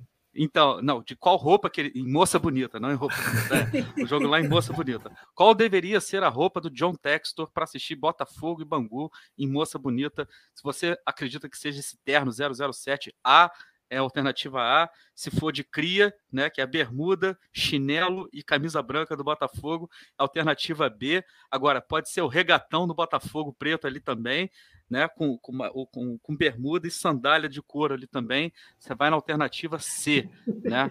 Então você pode escolher a minha o outfit. C claríssimo. Ele é o coroa de rolê na praça alimentando Pô, o quê? Não dá pra ler, em Bangu, em Bangu. E ó, ainda te falo a mais. Minha solta, letra B. Ainda solta a pipa no intervalo, hein, meu irmão? Ainda solta a pipa no intervalo. Tem que né? lançar a regatona, botar o sovaco para jogo, não tem jeito. concordo, concordo.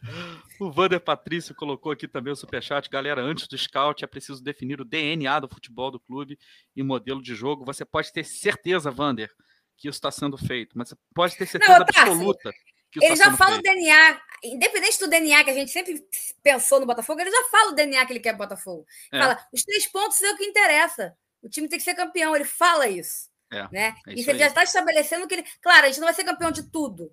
Isso não existe no futebol, não existe nenhum esporte. Mas não. ele já impõe ali uma cultura de que é para vencer, de que é para entrar para ser campeão, de que é para. Né, vencedora. É isso. Exatamente. Dona Mima colocou um superchat aqui, mas não falou nada, Dona Mima. Então, se a senhora quiser fazer um comentário aí, eu leio aqui para a senhora. O Thiago Muniz, diretamente da Austrália. Imagina ver uma loja do Botafogo na Austrália. Você vai ver, amigo. Você provavelmente vai ver. Porque o Botafogo vai se tornar uma marca espalhada pelo mundo inteiro. Essa é a ideia, inclusive. E a dona Mima, aí sim, depois ela coloca o outro superchat. Vocês não acham que o John Texel deveria pedir para o clube dar um tempo nas contratações?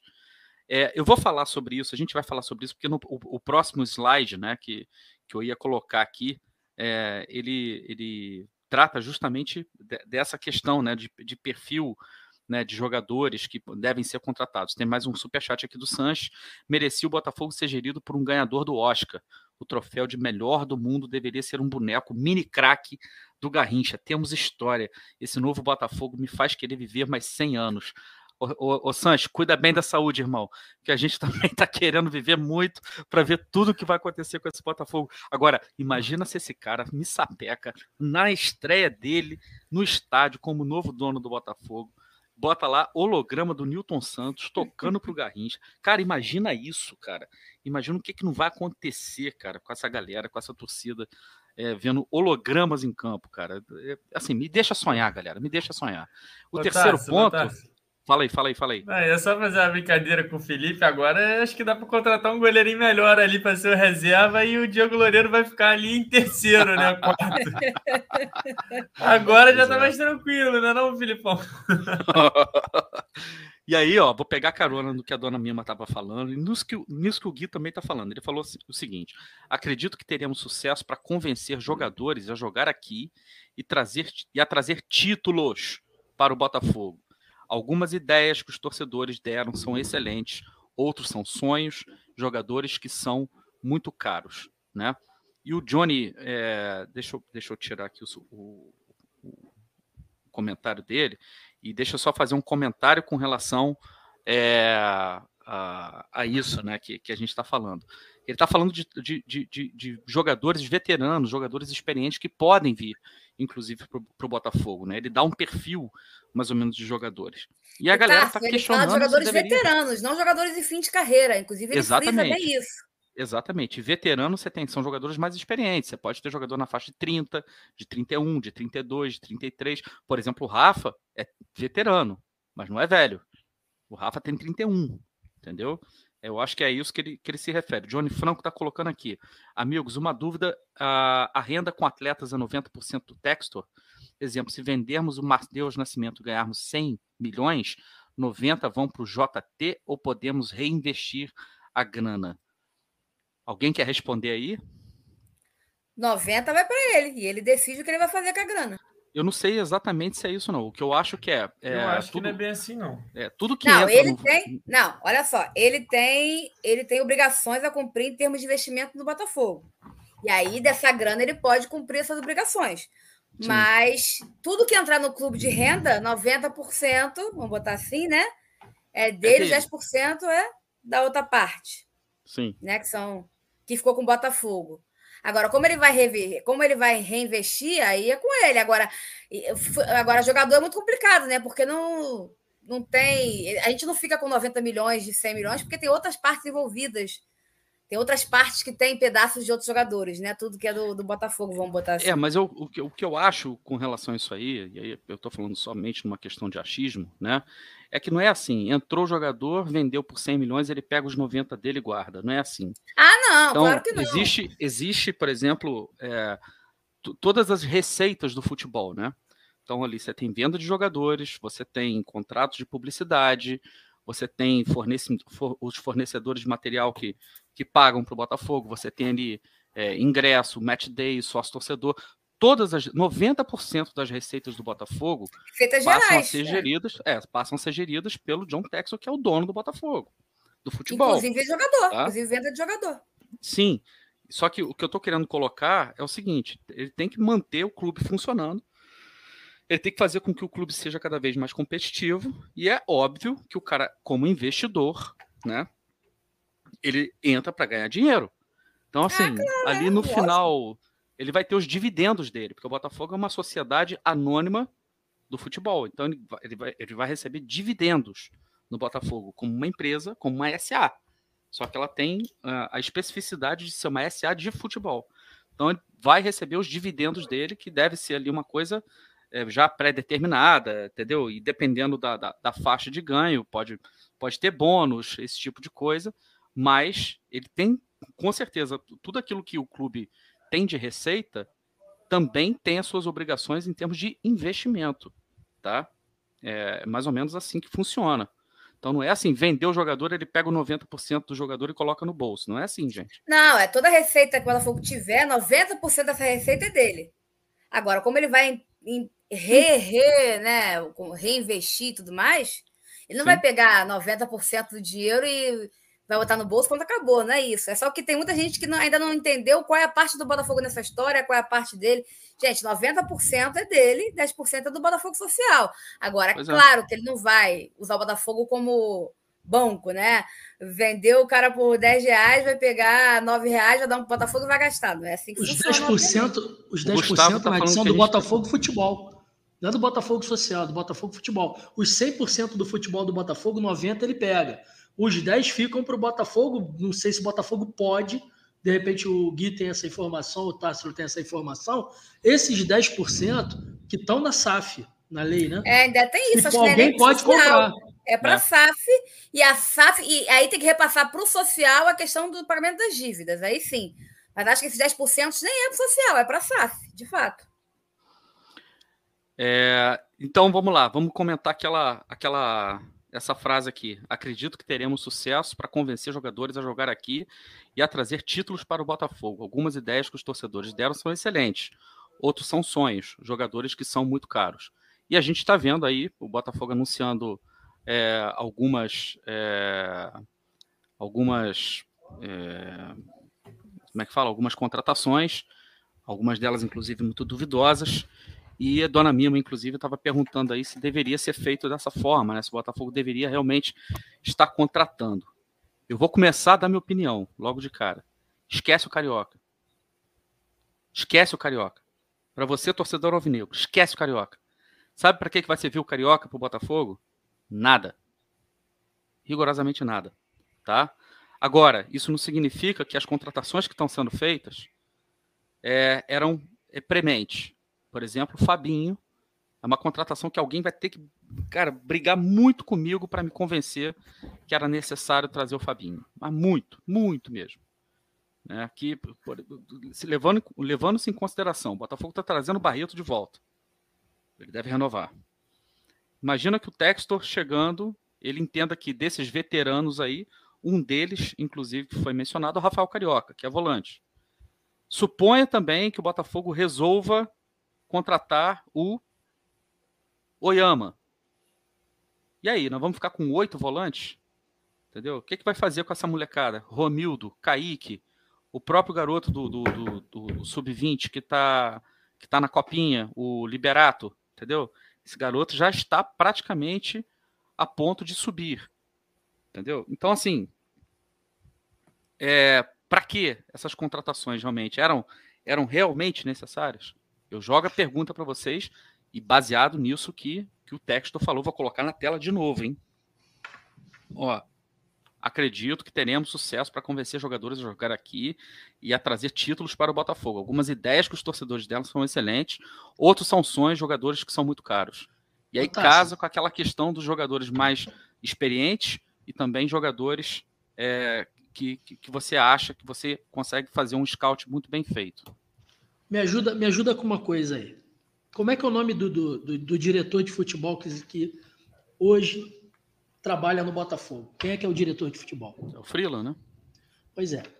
O Freeland, quando chegou no Botafogo, ele montou, ele se reuniu muito com o Eduardo Barroca e montou toda uma, uma lista de reforços em cima do que queria o Barroca. Depois veio o Chamusca. Aí ele também pautou o trabalho dele naquilo que queria o Chamusca. Agora nós temos um outro treinador, Anderson Moreira. E me parece que a lista tem sido uma resposta aos desejos do Anderson Moreira. Ah, eu, eu, de fato, o que você colocou em relação ao Fabinho, um cara com 35 anos de idade, meu irmão, por mais que ele tenha vigor físico, que tenha, sei lá, a natureza privilegiou o cara em termos físicos, não, não sei. Mas por mais que isso fosse verdade, cara é um puta atleta, sempre se cuidou. Não, não tem necessidade de trazer um cara de 35 anos para ocupar esse tipo de posição. A gente tem o Kaique, se renovar com o Barreto, ótimo. E tem o Breno. Não, já é um renovou com o Barreto. Ótimo, fantástico. O cara identificado com o Botafogo, sabe como é que é o esquema de trabalho, tá afim de, de, de continuar vestindo a camisa, fantástico. Bons serviços prestados ao Botafogo, ótimo. E tem o Breno, 21 anos de idade. Para que o Fabinho? O maior respeito, eu não vi. Não, o Fabinho é inexplicável, realmente. Eu não tenho como explicar, sabe, tá? Nath. Então, tá, é, é, é uma, é uma coisa que realmente você tem razão nesse questionamento. O professor, mesmo sem o John Textor, o Fabinho é inexplicável. Isso, sim. sim Sabe, exato. essa é a questão. Há outros jogadores com perfil semelhante ao do Fabinho, sei lá, não vou dizer com a metade da idade, embora até tenha, até tenha, né? Mas é, é, bem mais, vamos dizer, em termos de futuro, de possibilidade de revenda, mais interessante que o Botafogo. Eu estou muito preocupado, Nath, com essa questão do campeonato estadual, porque o Botafogo precisa e eu acho que vai ter condições de fazer um campeonato digno, sabe? Embora a nossa preocupação, embora né, o, o Tarso tenha colocado, e eu concordo com ele.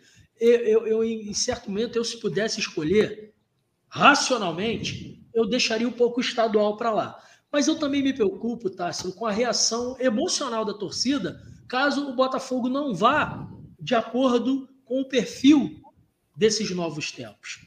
Você entende? Então, uhum. uh, uh, mas eu acho que o Botafogo vai montar um elenco em condições de disputar um campeonato estadual digno. E ao longo desses quatro meses até a estreia no Campeonato Brasileiro, infelizmente será um laboratório. A gente vai aprender muito daqui até lá e precisamos mas aprender muito mesmo. As lições precisam ser de fato aprendidas. E eu vejo uma incompatibilidade com esse modelo que o John Textor quer aplicar no Botafogo e o diretor de futebol que a gente tem. Mas é só questão de opinião. E eu, eu Marquinhos, eu não tô nem reclamando do, do, do Fabinho, tecnicamente, não. Até porque eu não acompanhei muito jogador, mas é uma posição que a gente está cheio de jogador. No, no, é, é, eles já tinham em, em vista, tanto que estavam trabalhando para isso. De se eles tivessem desistido totalmente do Oyama e do Barreto, não é o caso. Tanto que dois dias depois de anunciar Fabinho, eles anunciaram a renovação com o Barreto. A gente sabe que ainda estão tentando o Oyama. Então, assim, são 200 milhões de jogadores com a mesma posição.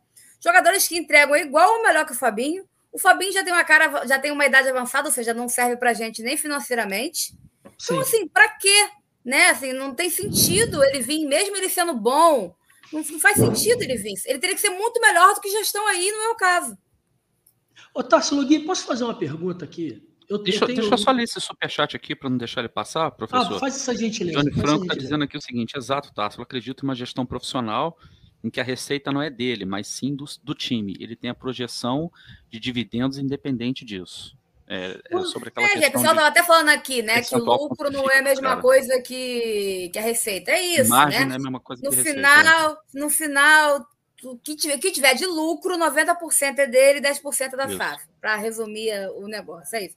Claro que quanto mais futebol, mais jogador de futebol ele vender, mais lucro, mais lucro a tendência que a gente tenha, né? Claro, Mas eu acredito claro. também que ele vai tentar aproveitar também. Claro, não vamos nos iludir, ele, quer, ele é um investidor e tá, quer dinheiro, a gente também não pode ser, né?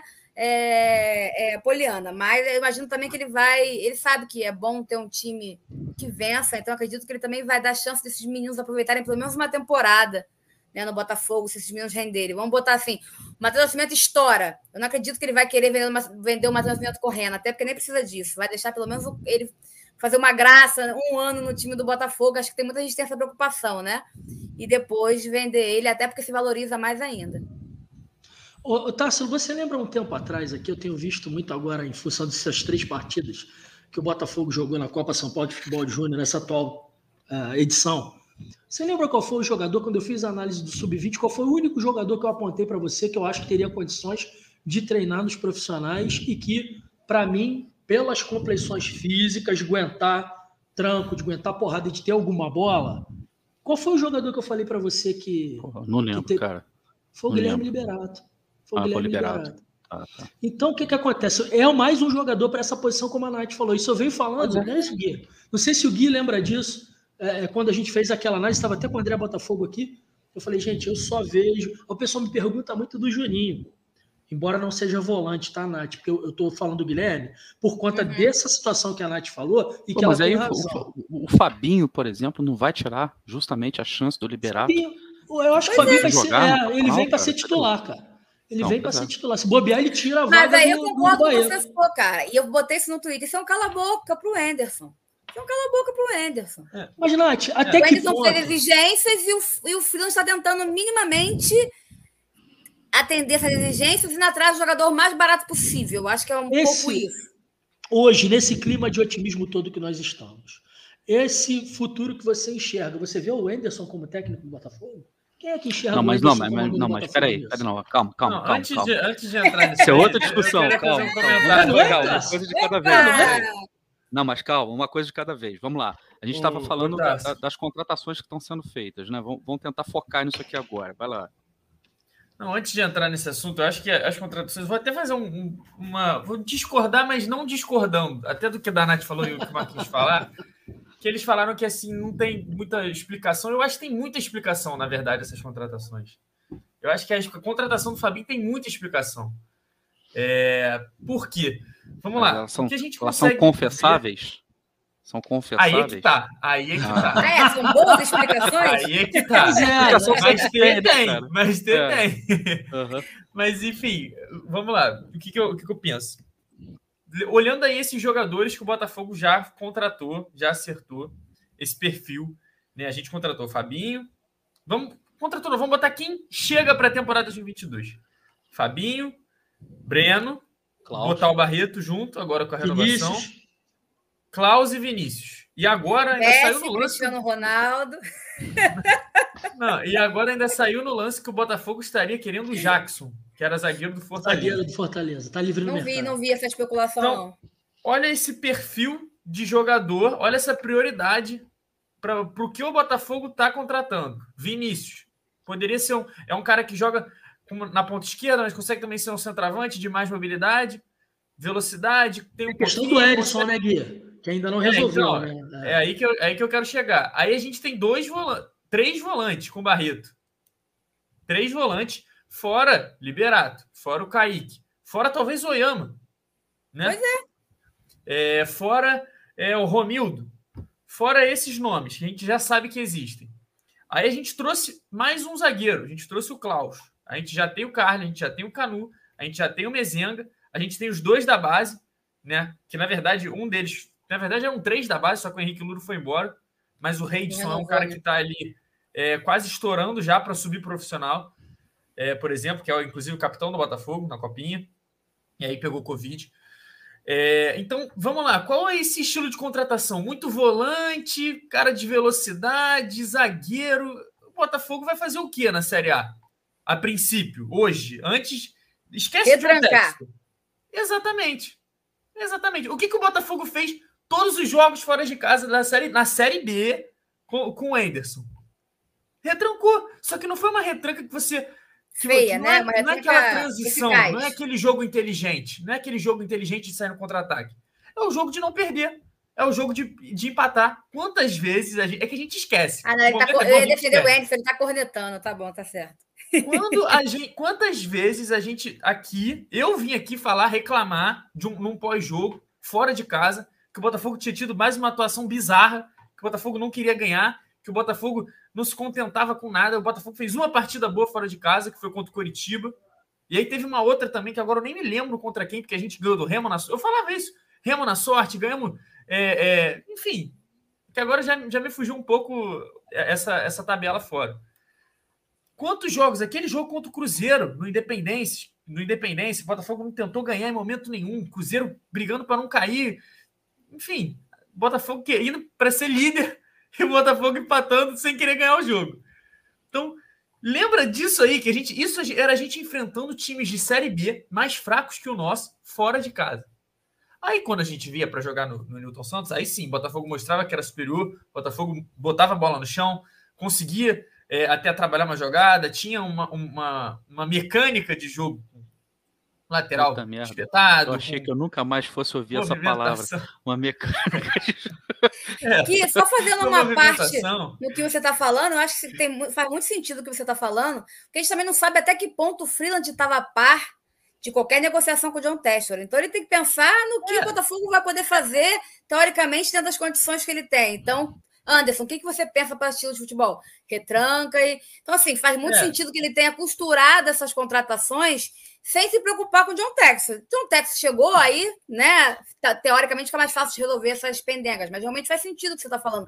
É isso que eu acho. Eu acho que é a vontade do Anderson, sem levar muito em consideração o que vai acontecer aí de excepcional. Não, e, e, é exatamente isso. Então a gente entra, a gente pensa agora numa Série A que a gente vai enfrentar Corinthians, Inter, São Paulo, Atlético Mineiro, Flamengo, é, não dá, não, não tem mais o Grêmio nesse bolo, mas que também era um time, era um time chato. Vai enfrentar um Santos que está se reerguendo, Palmeiras. Olha quanto time. Os times grandes que a gente não ganha tem, quatro, tem cinco, seis anos agora, 2022 que a gente entrou. Os times grandes fora de casa que a gente não ganha. Fora os times chatos que a gente vai enfrentar fora de casa, que hoje é um Atlético Goianiense, é um América Mineiro, que vai ser chato. É um clássico contra o né? Fluminense. É um Red Bull Bragantino, é um Fortaleza. Então, assim, o que, que o Anderson pensa, o que, que eu acredito que o Anderson pensa hoje para o Campeonato do Botafogo? É empatar o máximo possível e tentar ganhar em casa do, dos fracos, dos, dos últimos 10.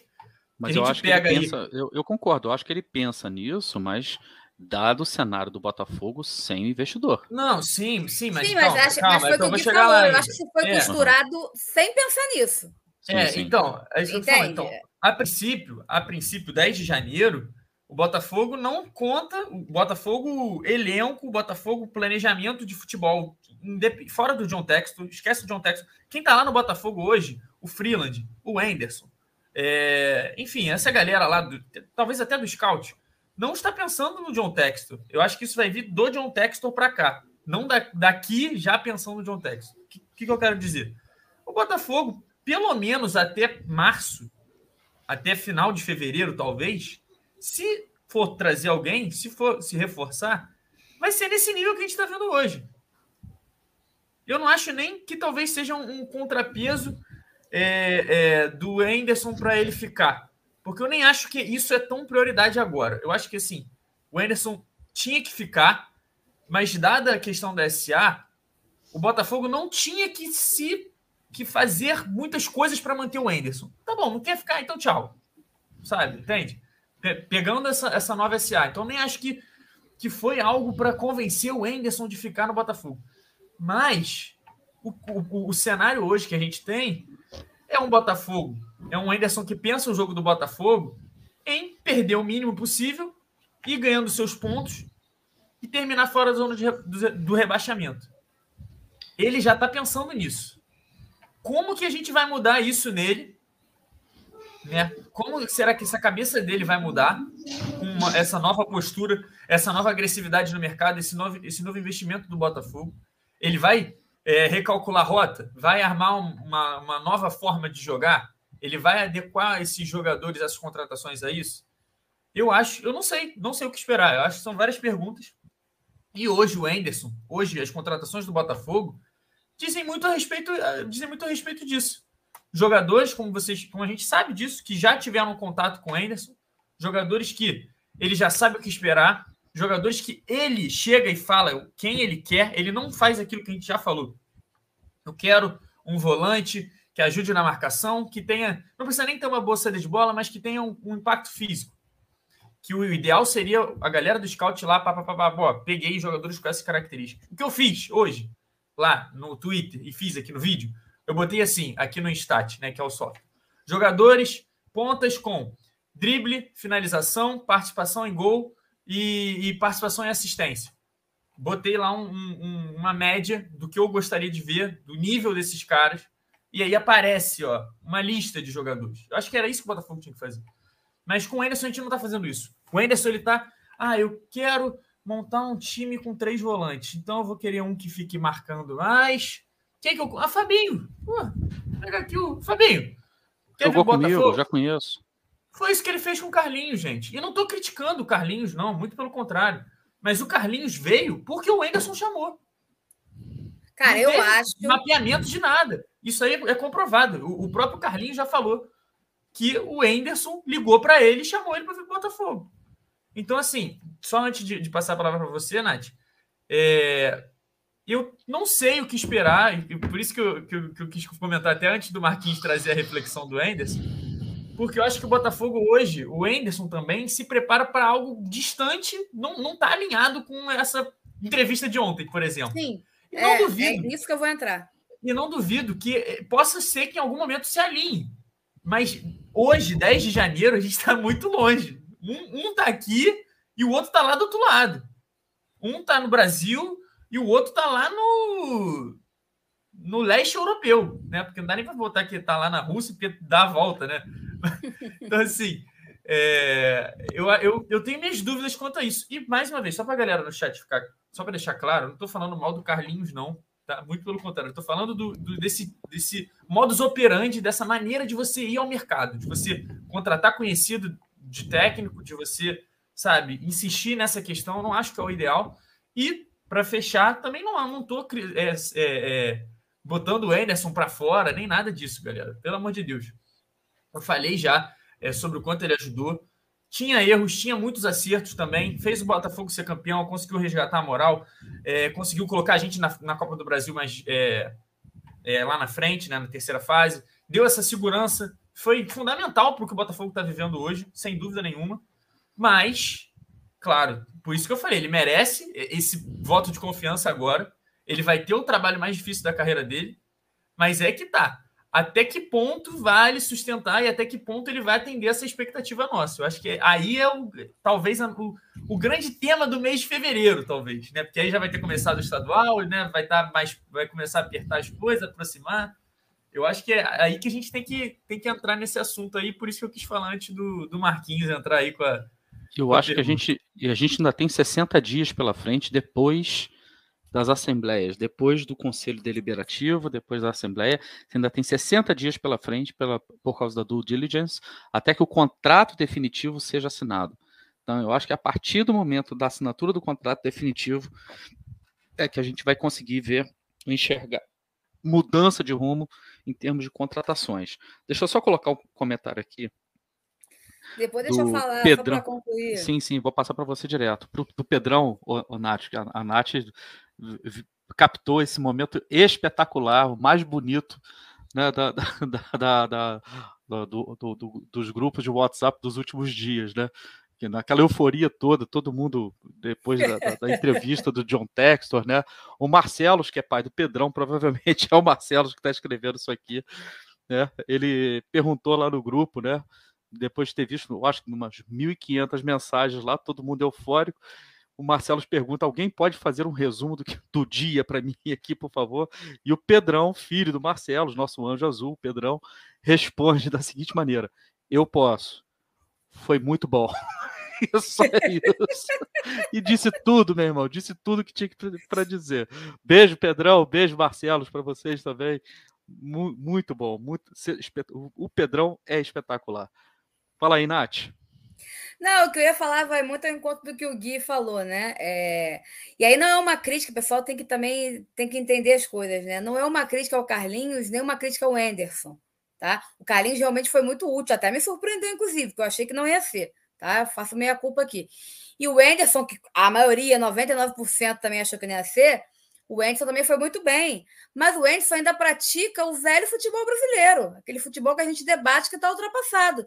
A culpa não é dele, entre aspas, né? Ele cresceu nesse ambiente e está aqui, onde o técnico é quem indica os jogadores, onde tem essa, essas relações esquisitas com o empresário. E isso está muito, muito ao contrário do, da entrevista que o John Texas falou. Realmente está muito. Pode ser que o, que o que, o, que ele se alinhe, que ele consiga né, é, abrir a cabeça dele, entender o que o John Textor quer e ir nessa pegada? Pode, mas ele está habituado a um velho futebol. E aí eu acho o seguinte: eu acho que a percepção que eu tenho, depois de tudo isso que a gente está vendo, falando, debatendo, é que o John Testor vai ter muita dificuldade de encontrar um técnico no Brasil que consiga dar ele o que ele quer. Aí eu acho que a gente vai ter que realmente entrar naquela era de técnicos sul-americanos. Não porque os sul-americanos são melhores do mundo, nada disso, mas os brasileiros estão muito atrasados ainda em termos de mentalidade e os sul-americanos já estão mais avançados nisso. Tanto é que eles vão para a Europa treinar e os brasileiros não vão. Então, assim, para um técnico acompanhar o que o John Texor pensa para o Botafogo, ou ele vai ter que se reinventar muito, né? É, está muito aberta a se reinventar, a melhorar. Isso pode acontecer e acho que com o tempo os técnicos brasileiros vão ter que seguir esse rumo mesmo, não tem jeito. Você não vê o Renato Gaúcho que falava aí que quem sabe, sabe, quem não sabe, estuda e está aí ferrado e lascado, para arrogância dele para a ponte que partiu. É mais ou menos nisso aí.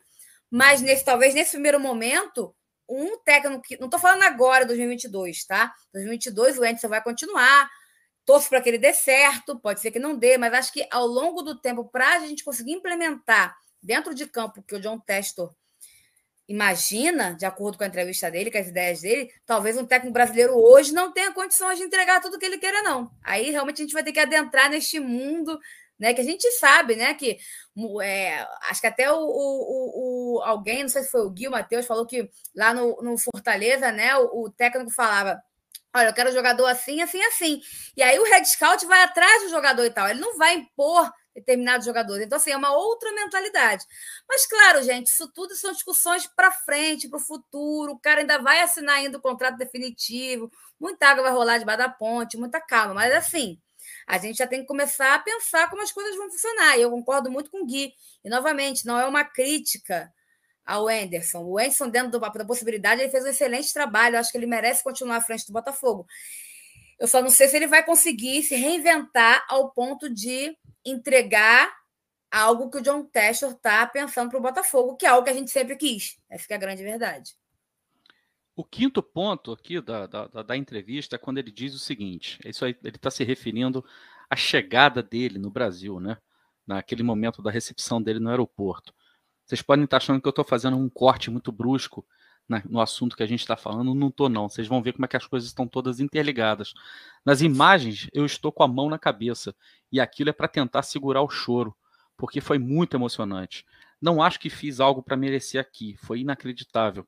Chorei nas vezes que revi.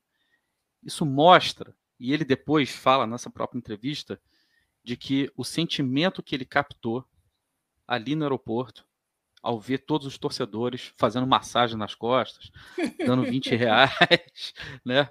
gritando a love you, todo mundo fazendo Dorme aquela farra casa, maneira. Tem espaço. É, então, pois é. Dorme na minha casa, tem espaço, é espetacular. É, ele fala que a, a palavra que, que, que na, na, opinião dele, resume aquilo tudo ali é esperança. E quando a gente fala de esperança, a gente está falando de uma coisa que há muito não se vê no Botafogo. Eu acho que a felicidade do Alvinegro nesse momento é, é, é, primeiro é você saber que você está lidando, você está se livrando, digamos assim, né, do, dos seus fantasmas, dos seus esqueletos, né, dentro do armário. E o segundo é que a coisa aponta, né, para um, um caminho que nós nunca trilhamos antes e que talvez nenhum clube no Brasil tenha trilhado ainda. A gente está falando de um nível de profissionalismo que talvez nenhum clube no Brasil, e eu vou repetir isso com muita ênfase, nenhum clube no Brasil ainda viveu. Nem os mais vencedores do momento. Tá? Nem os mais vencedores do momento. E aí vem essa questão da esperança. É para a gente ter essa esperança toda? É para a gente estar tá realmente com, com, com todo esse otimismo? E como é que a gente faz para equilibrar o nosso otimismo com o necessário pé no chão. Se virem. Não faço a menor ideia. Estou tentando fazer isso há quatro dias e não consigo. Essa é a minha resposta. É. Quando eu descobrir, eu volto aqui e respondo. Tá Os caras estão cornetando aí que eu estou comendo amendoim aqui, não. Acho, é, o pessoal perguntou aqui do Cuca, rapidinho, gente. Eu, não, eu confesso que eu não sei se o Cuca consegue entregar o que o John Testor quer. Não sei mesmo. Eu acho que dentro que a gente tem hoje, o Cuca é um dos melhores a nível de Brasil, ou um dos menos piores, né? Vamos botar assim. Mas, sei lá, eu não sei. O Cuca também é um cara meio problemático, né? Ele não consegue dar sequência em trabalho. O Cuca se tornou um técnico meio estranho, né? Eu vou dizer para vocês não seria o seguinte, minha primeira Cuca, opção, nem segunda nem terceira, tá, gente? É, Vou ser realista. O Cuca, só para a gente não entrar muito na questão de Cuca, de assunto Cuca, porque daqui a pouco vai ficar todo mundo pedindo Cuca e o Anderson nem começou o trabalho. E o Anderson, não, o Anderson nem começou o trabalho ainda de 2022. Só para vocês saberem, o Cuca escolhe o campeonato que ele disputa. É, o Cuca, ele é esquisito. Há anos que o Cuca não disputa mais estadual no Brasil. Então ele termina um trabalho num clube, o que, é que ele faz? Ele se transfere. Ou ele fica fora, tira um sabático. Mas é, ele não disputa ele, mais enfim. campeonato estadual. Ele escolhe, ele, o Cuca só disputa, só escolhe disputar os grandes campeonatos no Brasil. Querem saber se o Cuca é bom? É claro que ele é. Ele é atual campeão brasileiro, com um elenco extremamente recheado. E da Copa do tá? Brasil também. E da Copa é. do Brasil também. É, mas a, a, a questão é: dá para ele um time mediano que não seja tão recheado quanto o Atlético Mineiro, tá? e vamos ver se ele consegue tirar leite de pedra pois desse é, time também. Por isso que eu falo, o equilíbrio entre esperança e pé no chão. Já no tem chão. gente pedindo Harry Kane, para vocês terem uma ideia. Eu aceito. Calma, olha só, eu, eu, eu tô com dificuldade de achar o equilíbrio e então, a esperança, mas eu também não tô nesse nível não, gente, pelo amor, né? Pois é, então assim, o, o que eu tô querendo falar de esperança, esperança é uma coisa, tá? Alucinógeno é outra. Isso aí. E, é, então, é esperança e pé no chão. E pegando a própria frase do, do John Textor, a torcida, a torcida, deu ideias ótimas, porém são apenas sonhos, porque são claro. jogadores muito caros que a gente prefere realocar esses recursos em outros lugares, em várias posições. Dona Mima Farael. Tem que ter bom senso também, né, Tato? Você pode ter esperança, é. até porque ele nos deu esperança de ser algo bom em todos os sentidos, não só dentro de campo. É isso aí. Isso reflete dona... agora, tem que ter bom senso, né, gente? Vamos ter, bom, ter bom, senso, senso, por favor. É. É, a galera tá achando que a gente ficou bilionário e que virou futebol manager, que você contrata quem você quiser. Não, futebol manager você não contrata quem você quer, não. No L-Foot é. você contrata quem você quer. No futebol manager, não. É, pois é. No FIFA o... também. No FIFA também, é. A dona Mima diz. Mais ou menos, né, Gui? Mais ou menos. O problema ah, são os tempos de. No FIFA. O problema são os tempos de contratos firmados com esses jogadores medianos. Pois é, dona Mima, é, é, é isso que a gente está questionando aqui. E o, seu, e o Thiago Muniz colocou, colocou aqui, pé no chão, pé no chão, um cara. Um cacete, né? É, beleza. Dizer. um catatal. Eu tava de boa, aí o cara fala que tem dinheiro, que jogadores vão querer jogar no Botafogo e que vai não, ser é. global. É. Virei é playboy. Eu queria ser humilde, mas o John Test Foi, ele tá errado. Ele não tá errado, não, cara. Ele tá certo. É isso aí, cara. Exatamente. Exatamente. Eu, eu, eu, juro pra vocês, eu tô tentando ser humilde também. Mas o Tássio. Ô, Tássio, o PC, o PC, Tá, o PCP botou aqui, o cara é milionário porque não é burro. Ele não é milionário, ele é bilionário, tá, gente? Ele é bi. Só não, Nath, é assim, ele, ele tem, se de fato ele, ele, ele possui um pedaço de um clube, de alguns clubes na Europa, pelo menos dois, não é isso? E aí ele, ele diz o seguinte, pô, cara, lá a gente tem inteligência, que é o que você precisa, as informações, você precisa contratar bem gastando menos. Então, cara, essa é a chave. Foi o que a gente debateu no tema anterior, tá? Talvez seja aí o caminho, entendeu? Não, e, e, e, falando um pouco em cima disso tudo, é, dessa questão do dinheiro, eu acho que é, é, complicado a gente falar agora, porque a gente não tem aquela, aquela sensação, aquela, aquela amostra ainda, né? Eu acho que, sei lá, talvez na primeira contratação mais é, bombástica, dê uma, uma sabe, a gente comece a, a ficar, é, estamos estamos vivendo isso. Mas até Marcelo, lá. Marcelo, eu acho que vai ficar doido. É, sim, sim. Mas até lá, eu, eu ainda acho que esse processo do Botafogo, apesar da gente estar muito empolgado, eu estou muito empolgado também. Eu não estou querendo frear nada, não, aqui, tá, gente? Pelo amor de Deus. Mas é, vai ser mais gradual. Tipo, Sim. eu não acho que a gente vai chega. É porque a gente, quando pensa em craque aqui, a gente já eleva, já eleva logo para o último nível, né? Mas a gente pode parar para pensar também, provocar uma, uma, uma, reflexão, né? Por exemplo, Palmeiras ou o próprio Flamengo. O Atlético Mineiro até um pouco menos, né? Esses foram times que foram se construindo sem contratar os craques. Como assim? Quando chegou no Palmeiras, é... vou falar do Flamengo. Quando chegou o Gabriel Barbosa no Flamengo, quando chegou é, o Bruno Henrique no Flamengo, isso de 2019, eles não chegam com o status de craque de, de, de jogadores top 1, top 2 do Brasil. Sabe? Eles não chegam nessa, com essa moral, com esse respeito. Tá mutada, Nath. Tá falando uma coisa? Peraí, um segundinho só. Eu queria muito ver o Galhardo no Botafogo. Muita coisa. Era só isso mesmo. É. Não, e, e, então, em cima disso, o próprio Palmeiras também, as, as contratações do Palmeiras são mais para um todo, né? Não são, eles, eles não têm ido lá e, e contratado logo um, um craque absurdo de futebol. Você contra... Então você hoje contrata um cara acima da média, que é o que eu acho que o Botafogo vai fazer com certeza, e aí ele se faz, se fará craque no Botafogo. Entende mais ou menos onde eu quero chegar? Eu acho que isso que, que a gente Ainda não caiu a ficha um pouco, mas vai cair quando isso acontecer. Porque quando a gente tiver é, um grande time, quando a gente tiver ali um, um, um 11 titular absurdo, um elenco muito bom, a gente vai perceber que, na verdade, os principais, talvez, que chegaram no time, não chegaram com status de estrela craque absoluto. Chegaram com, com status de jogadores muito bons, jogadores acima da média, mas aqui eles vão se tornar ídolos, vão se tornar craques, seleção brasileira. Eu acho que é, esse é o processo que o Botafogo vai viver é, nesse, sei lá, um a dois anos agora, de cara, porque esse início é, é, mais assim, né? E aí depois as coisas ficam mais estabilizadas. Eu acho que é isso que, que a gente ainda nunca a ficha, e ao mesmo tempo não tem como medir, não tem como a gente saber. O Botafogo pode contratar, sei lá, vamos supor. Vou pegar um dos nomes que eu coloquei hoje lá na, na thread, sei lá. Contratar o Pavão o Pavão do Boca Juniors. Ele pode chegar aqui, ele não chegaria como um craque absoluto.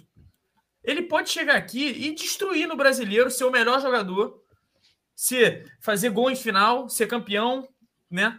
Em dois anos. E ele. Servir, ele o Sérgio está em baixa lá, aquele menino que foi revelado no, no Central, né, no, no Rosário Central. Uhum. Foi pro Benfica, arrebentou no Benfica, está na Espanha. É. Entendeu? Poderia. É um cara que é, pode então, tentar alcance do Botafogo. É, boa, então, boa lembrança, é do, boa, boa lembrança é. do Marquinhos. Novo Botafogo. É, porque tem uma coisa, Marquinhos, que ele fala também na, na entrevista, que um time, para ser uma potência global, ele não pode ter 95% de jogadores do mesmo do próprio Exatamente. país. Então é claro. muito, é muito, vai ser muito comum a gente ver jogadores, inclusive nas, nas divisões de base, jogadores às vezes do Crystal Palace, jogadores às vezes do Benfica, que ele também vai adquirir uma parte do Benfica. Ô, tá, jogadores ele é só do, contratar para jogar no time principal os jogadores sul-americanos, é trazer esses sul-americanos para a base. É olhar esses garotos desde novo. Exatamente. Entendeu? Então ele quer fazer, é, é, por isso que a gente fala. O que tá para ser feito no Botafogo não foi feito em nenhum clube do Brasil ainda. Nenhum, nenhum. Então a gente tá para ver, a gente, nós seremos testemunhas privilegiadas tá? De uma puta revolução no futebol brasileiro. Eu acho que a minha esperança vem daí. Entendeu? E que a gente seja o principal beneficiário disso. Entendeu? O Roger, BR74, está dizendo aqui: estou com os pés no chão, no chão sim, e é por isso que estou pensando com quem vamos jogar a final da Libertadores de 23. Esse está com o pé no chão de mármore italiano, né, cara? Porque pé no chão, você pé no chão você pode ter, mas pé no chão de mármore italiano, né? E deixa eu colocar aqui, ó, a sexta dele foi a seguinte: os torcedores não devem esperar que nós vamos martelar diversas maneiras diferentes de tirar dinheiro deles. Esse é um processo que precisa ser mais natural. Ele fala isso no momento em que ele fala da relação dos clubes, né, é, com, com, com as suas comunidades, que não, não, não tem que necessariamente ser uma, uma, uma relação somente para arrancar dinheiro e ele cita é, os documentários sobre os clubes no Netflix que fizeram com que pessoas pelo mundo afora se apaixonassem, por exemplo, por clubes como o Sunderland, né? pela história do Sunderland. É a, é, é a, narrativa, é a história que você conta, na verdade, que, que, que, que faz com que as pessoas se apaixonem né? e, e façam com que é, é, essa mobilização, esse engajamento das pessoas é, aconteça, né? E, e, eu vi, a gente teve uma discussão no, no, no grupo de WhatsApp, eu estava só espiando né, a discussão, com relação a fornecedor de material. O Botafogo está para anunciar a Volt. Aí tem o Vander Patrício, um amigo nosso que está lá no grupo, ele acha que a, a marca deprecia o Botafogo. Ó, o aí... Vander tá com tanto, isso tanto na cabeça que ele achou que o, o negócio que o Botafogo está dizendo do, do anúncio, que o Botafogo botou aqueles íconezinhos falando do anúncio, né? É. Do contrato de, de é, do contrato com o John Chase, né? Contrato vinculante. Ele tava pensando em, em, marca de material esportivo americano, cara. Tipo, o cara tá muito preocupado com isso. Pois é. E assim, eu, eu tô. Eu vou ser muito sincero para vocês. É, eu não tô nem um pouco preocupado com essa questão do, do fornecimento de material. Acho que a questão do fornecimento de material é, a partir do momento que a gente vê é, é, times times bons no Botafogo, bons jogadores, a gente brigando por títulos, assim, se, se fosse, não digo nem marca pró própria, né? Se fosse confecção Dona Terezinha, eu acho que o Alvinegro vai chegar junto, vai, vai adquirir o material, vai comprar o material. E assim, a relação com o clube é que vai mudar. Eu acho que eu o que penso o assim também, tá contando, a relação com o clube vai mudar. Não, é não? Eu penso assim também. O Botafogo, a torcida do Botafogo sempre foi uma potência consumidora. Já houve anos aí atrás que o Botafogo era chegava a brigar ali na frente com os maiores vendedores de camisa. O que importa é ter estrela solitária. E a gente tem que dar moral para quem dá moral para a gente. Acabou essa história do Botafogo pagar para estampar certas marcas na camisa. Acabou isso aí. Agora eles é que tem que querer o Botafogo, tem que manifestar esse interesse e uma proposta de acordo com o seu interesse. É isso que esses caras precisam entender. E assim, os caras deram tudo para o Botafogo, né, praticamente. A proposta da, da, da, da Volt para o Botafogo é: o Botafogo vai fazer o design, o Botafogo escolhe o material, né? O Botafogo ainda vai ter, se não me engano, é, 15% né, de, de, de, de, de royalties brutos né, sobre, sobre as vendas. Né? Então, assim, cara, tem muita. E, e, pelo que eu sei, né, cara, pelo que eu tô sabendo, aqueles valores que foram anunciados, né, que estavam muito próximos do, do, se eu não me engano, do Santa Cruz, né? É, Santa não, Cruz. É, não são esses valores. Não são esses valores, né? E eu não vou afirmar aqui é, que valores são esses, porque eu também não tenho. Só sei que não são esses valores. Então, é, isso é uma, uma outra coisa que, que, que muito, nos, muito nos anima, né? É... E, e Otársilo, só mais uma vez, vou aproveitar aqui então e falar de novo, que eu não sei se eu já falei aqui, né? Uhum. Você falou, tocou muito nessa questão do design. E, gente, é, a capa tem um, um mérito zero nos, na, nas coleções de uniforme do Botafogo, desde que eles assumiram. Zero. Eu garanto aqui para vocês. Eu falei essa, eu, eu botei essa informação lá no Twitter em novembro, final de novembro. É, essa camisa que Desde o, o final tá usando, top, que o Botafogo já faz os modelos. É, é essa camisa aí. que o Tarso tá usando, essa a, a, camisa branca que a gente achou tão linda desse ano, a camisa branca do ano passado que ano passado não, na verdade de 2019, que eu tenho aqui até hoje. A camisa preta, as duas camisas pretas, a camisa do, do próprio racismo, a camisa, enfim, todas essas camisas da capa que a gente acha lindas, na verdade não são da capa, são do Botafogo. O Botafogo faz o desenho das camisas. O Botafogo é o seu é o seu próprio designer. Não sei nem se é, se é essa palavra. É. Os funcionários do Botafogo desenham a camisa. É essa camisa que a gente vê e a gente ama, que a gente acha linda. É. E então, agora assim, o Botafogo não só vai desenhar a camisa, como vai escolher o caimento, a gola, porque antes a capa ainda escolhia isso, né? Tecido, agora até o tecido vai ficar por conta do Botafogo. Bem, não, então, e, e, e, assim, e, e para fechar isso, a capa, o, o, único, a única coisa que a capa deveria fazer, e ela não fez bem, que era distribuir a camisa do Botafogo, que era é, facilitar é, é, de você achar. Cara, você entra hoje, vamos falar aqui, sei lá, vamos falar onde eu fui há, há pouco tempo, antes do Natal. Eu moro aqui pro, na Barra, na Barra da Tijuca. Eu fui no Barra Shopping, né, que é o maior shopping aqui da Barra, né, mais, mais famoso. Entrei na Centauro, a Centauro gigantesca, absurda de grande. Pensa numa loja grande, numa, no Barra Shopping de esporte. Cara, você tinha três fileiras com camisa do Flamengo, duas fileiras com camisa do Vasco, duas fileiras com camisa do Fluminense, sabe? Com variedade de tudo. Camisa de goleiro, camisa. O Botafogo tava do outro lado, e não era uma fileira. Tinham quatro camisas preto e branco do Botafogo. Uma vergonha. Uma do vergonha. outro lado. Nem parecia que era o time do Rio de Janeiro de futebol. É. Porque os times do Rio de Janeiro estavam de um lado. E esse e responsa... é o trabalho que a capa deveria fazer e não faz. É isso que a gente é isso que a gente está tentando explicar para as pessoas. Isso é responsabilidade do distribuidor. A Volt, por exemplo, vai assumir toda a distribuição, a logística da camisa de, de, dos materiais esportivos do Botafogo. E não adianta ficar pensando em Puma, não adianta ficar pensando em Adidas, não adianta ficar pensando em Nike, porque essas empresas não querem o Botafogo. Pois é. Pode ser que daqui não, a três é, anos queiram, repetir, mas nesse momento não porque, querem. Eu vou repetir porque tem gente que não entende isso. Ó, Nike, Adidas tem exclusividade com o Flamengo, é, Nike, Puma, é, essas empresas grandes que vocês acham que vocês vão colocar no peito e a grife, essas empresas não querem o Botafogo. E além delas não quererem Botafogo, né, quando o Botafogo tinha contrato com algumas delas, o Botafogo praticamente pagava para vestir. Tá? É uma questão praticamente de grana. não, Tássio, pagava. Grana.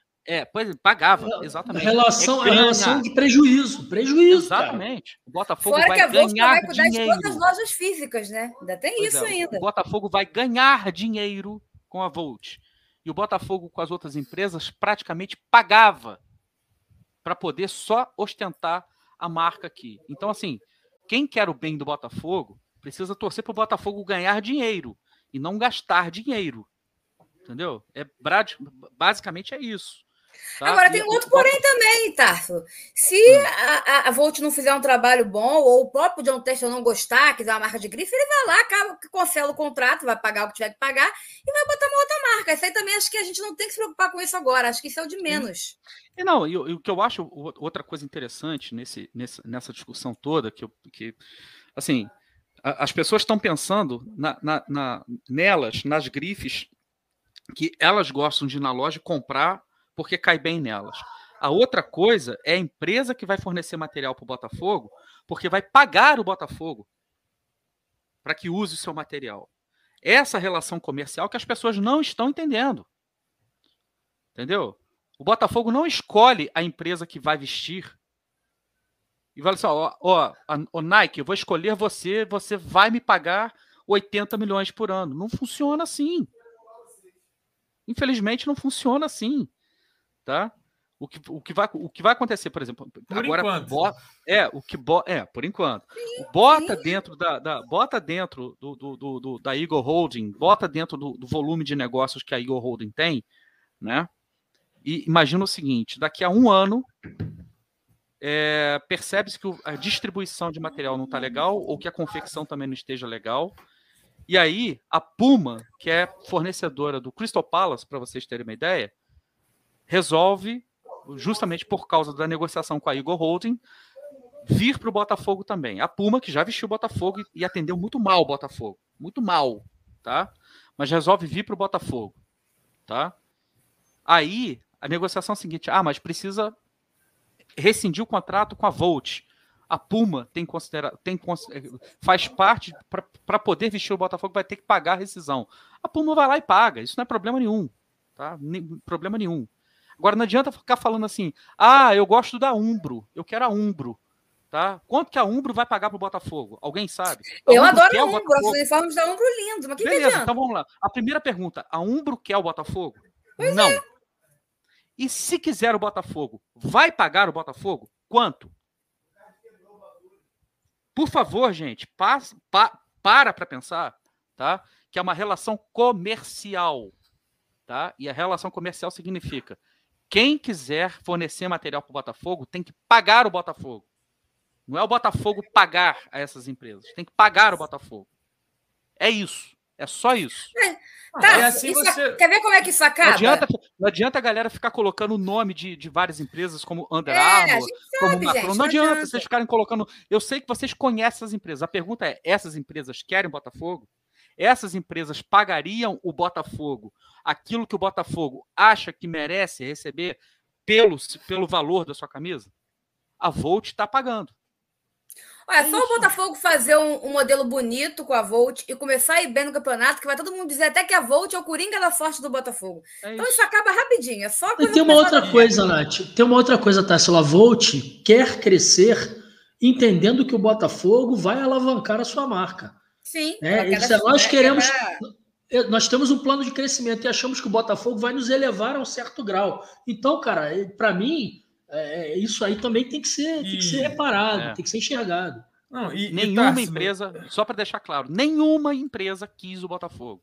Para quem acha que a diretoria fica ali esperando por quem será que vai vir me visitar hoje para me oferecer fornecimento de material.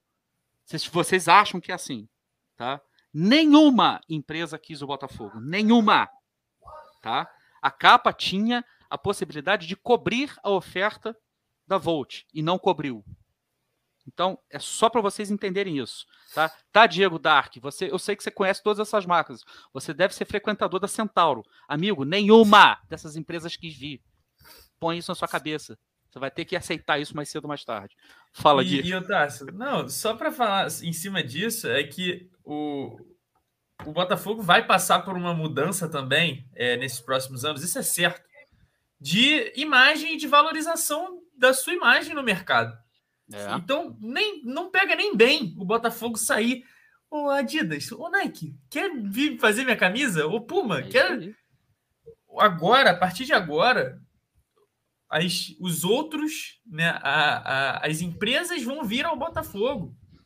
Como é. é que é a questão do por que que vamos lá, tem que falar de novo. Por que que o Flamengo tem 300, 200 milhões de patrocínio?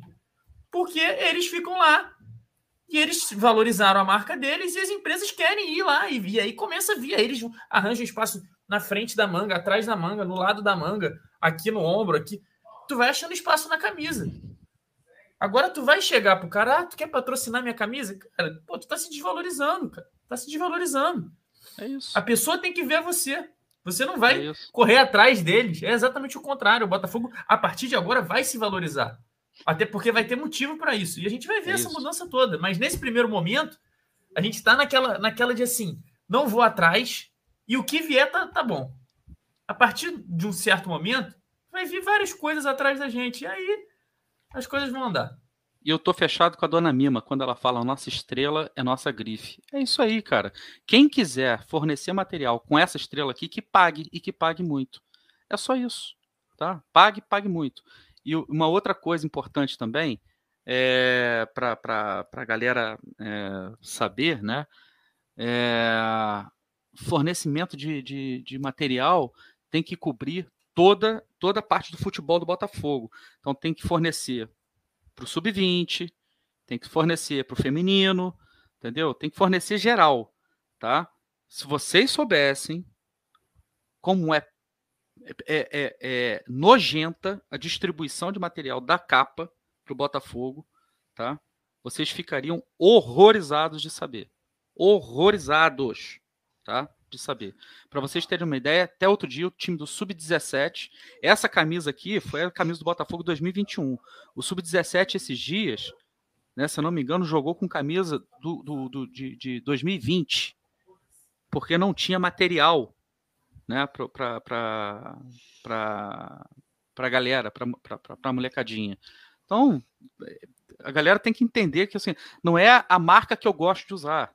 É quem vai pagar o Botafogo. Não, fora que eles dão preferência claramente ao outro clube, né, o Tarso? É, né? outro... pois é. Não. Então, assim. Então, eles dão preferência aos clubes que estão em evidência. O Botafogo ainda não Isso. está em evidência, gente, dentro de campo, Isso. né? Mas o Vasco da Gama também não tá, Nath. O Vasco da Gama Isso. também não tá, entendeu? E eles é. tratam o Vasco muito melhor do muito que melhor que o Botafogo. A capa trata o Vasco melhor.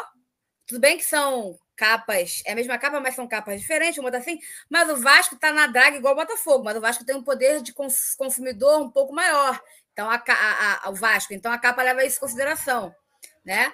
Mas ainda assim, se a capa fechar com um time que esteja maior evidência dentro de campo, vai também vai cagar mais pro Vasco. É assim que funciona. Elas querem. Ah. Não vi Adidas. Né? O, o, o Atlético Mineiro estava com a Lecoque. O Atlético Mineiro foi campeão da, da Copa do Brasil, campeão brasileiro. A Adidas foi lá e falou: quero patrocinar você. É isso. É isso. Olha a exposição que os caras estão tendo nesse momento. É uma questão de exposição, é isso. Entendeu? e só para encerrar mesmo, o que a Nath falou agora, eu acho que a diferença do Botafogo Vasco hoje é que um, apesar da situação que está vivendo horrível, ainda se valoriza mais que o outro. Né? Mas isso vai mudar, isso vai mudar. É, é em termos exatamente. de se posicionar, né? É, de se posicionar de mesmo. De, é. de... É. E olha só, a última, hein? As pessoas precisam entender que esse país é atrativo, que o futebol daqui deve ser visto. Por que as pessoas veem o campeonato inglês ou o espanhol? No campo acontecem quase as mesmas coisas, mas a imagem e a organização são diferentes. Aqui ele está falando do ethos do futebol no Brasil. O que é fazer negócio no Brasil, negócio de futebol no Brasil. Tá? Ah, o Brasil se vende muito mal, né? Muito, muito mal. Ô, Tássilo, eu, eu, eu, quero discordar do, do, quando ele diz no campo acontecem quase as mesmas coisas. Esse quase é uma licença poética, porque quando você vê certos campeonatos, você compara alguns que acontecem aqui e os que acontecem lá fora, parecem esportes diferentes.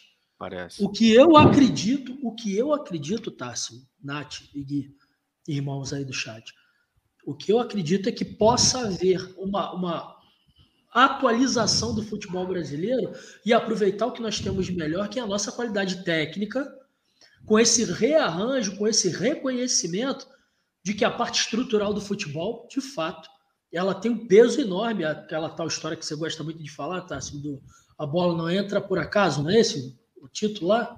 É isso, né? Isso. É, é, de fato, a gente precisa entrar nessa era do a bola não entra por acaso. E parece que é isso que a base assim da, tá nascendo o novo futebol brasileiro a fórceps. Agora, você colocou o que para mim é uma palavra perfeita, o ethos. O caráter do futebol brasileiro nunca vai deixar de ser a qualidade técnica. E, professor, se você organiza o campeonato, você atrai bons jogadores e aí você começa a ter um campeonato de qualidade como se tem hoje na Europa, que é o lugar onde tem os melhores jogadores, né? Acho que é mais ou menos isso que ele quis dizer. Venha ele de onde vier, Nath. É isso que eu, que eu, que eu achei muito interessante. Se for. Eu gostaria muito de ver o, o Brasil, não estou falando especificamente Botafogo, mas uh, dar oportunidade de jogadores da África, por exemplo, aparecerem aqui no Brasil, ao invés de aparecer no leste europeu, né? Na, França, na, na Europa, no norte muito... da Europa, na França que tem, né? Toda essa tradição de revelar, tem uma comunidade senegalesa enorme, marfinense, a Sim. própria é, você vê jogadores ah, africanos ou de origem africana surgirem demais no campeonato belga, passar a ser, surgirem aqui no Brasil também.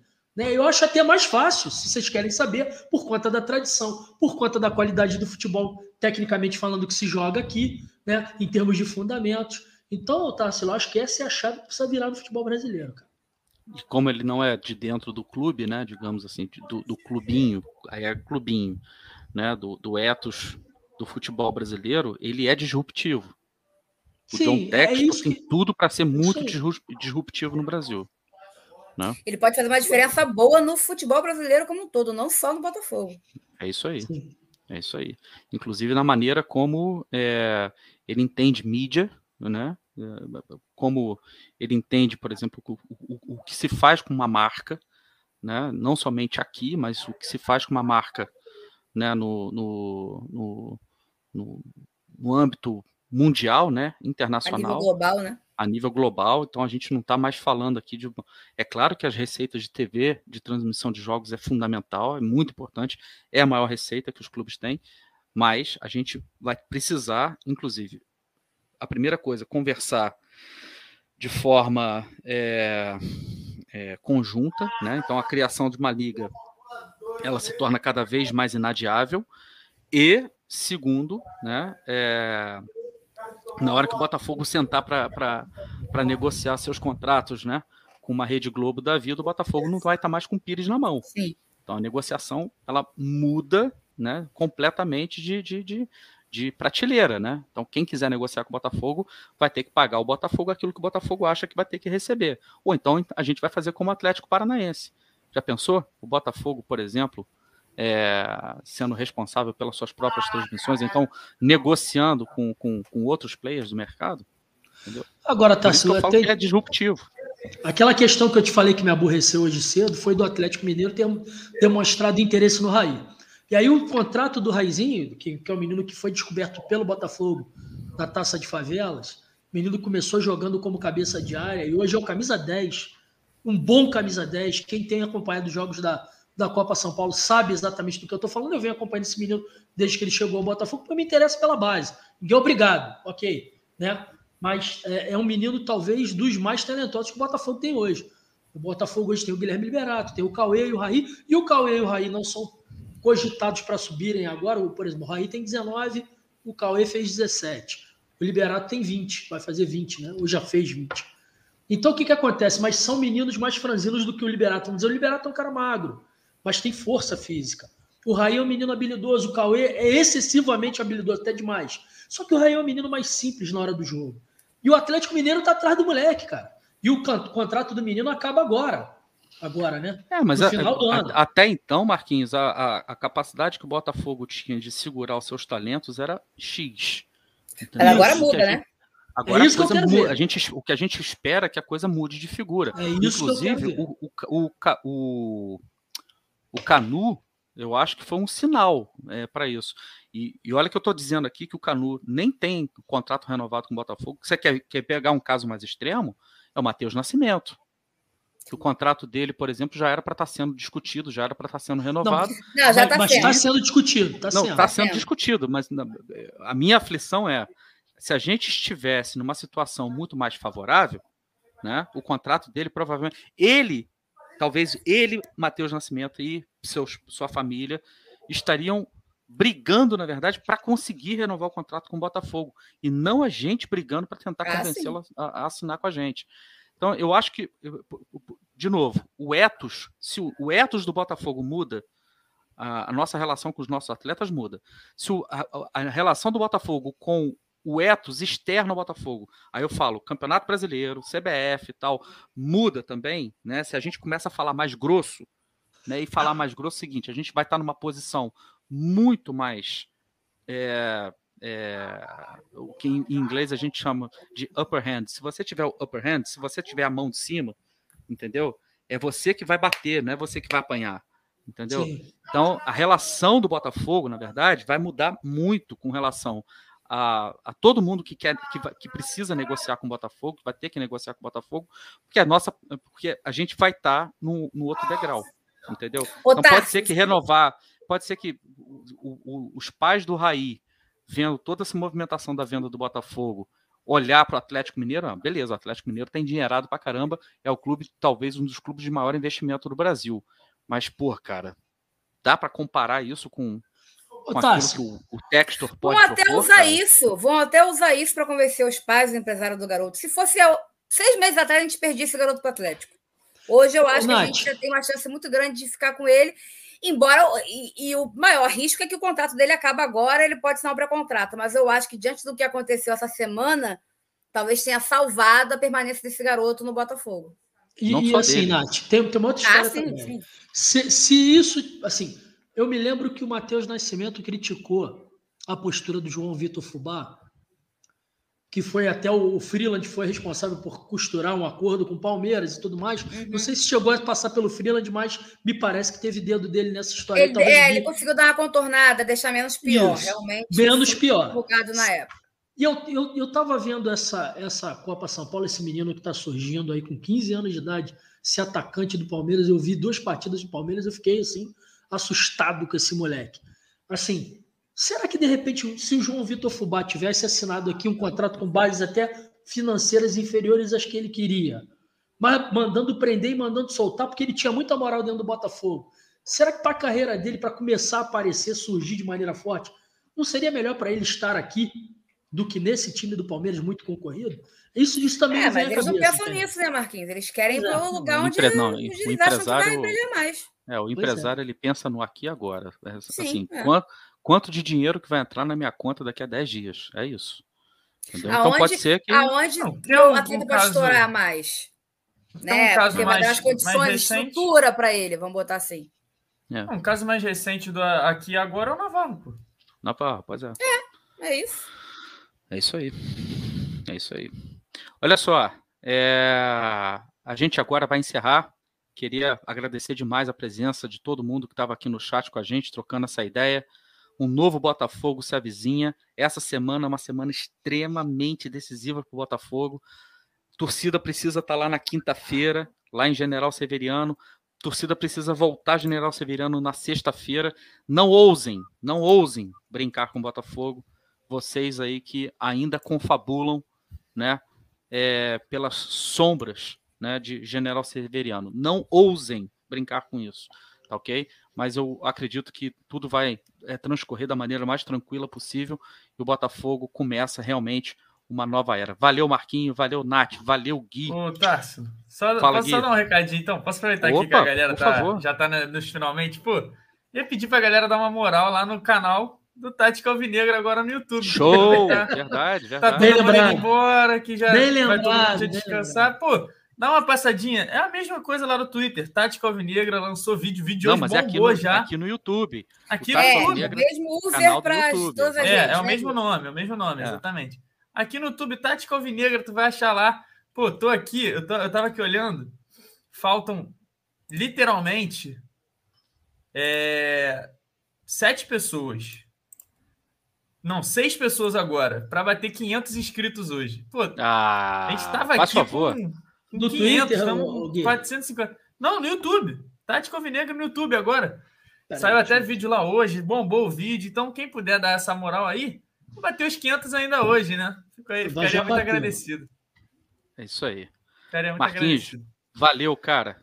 Obrigado beijo. pela presença mais uma vez. Eu que agradeço. Valeu, Maninha. Obrigado mais uma vez. A gente vai ficando por aqui. John John na área. E o Botafogo é bilionário.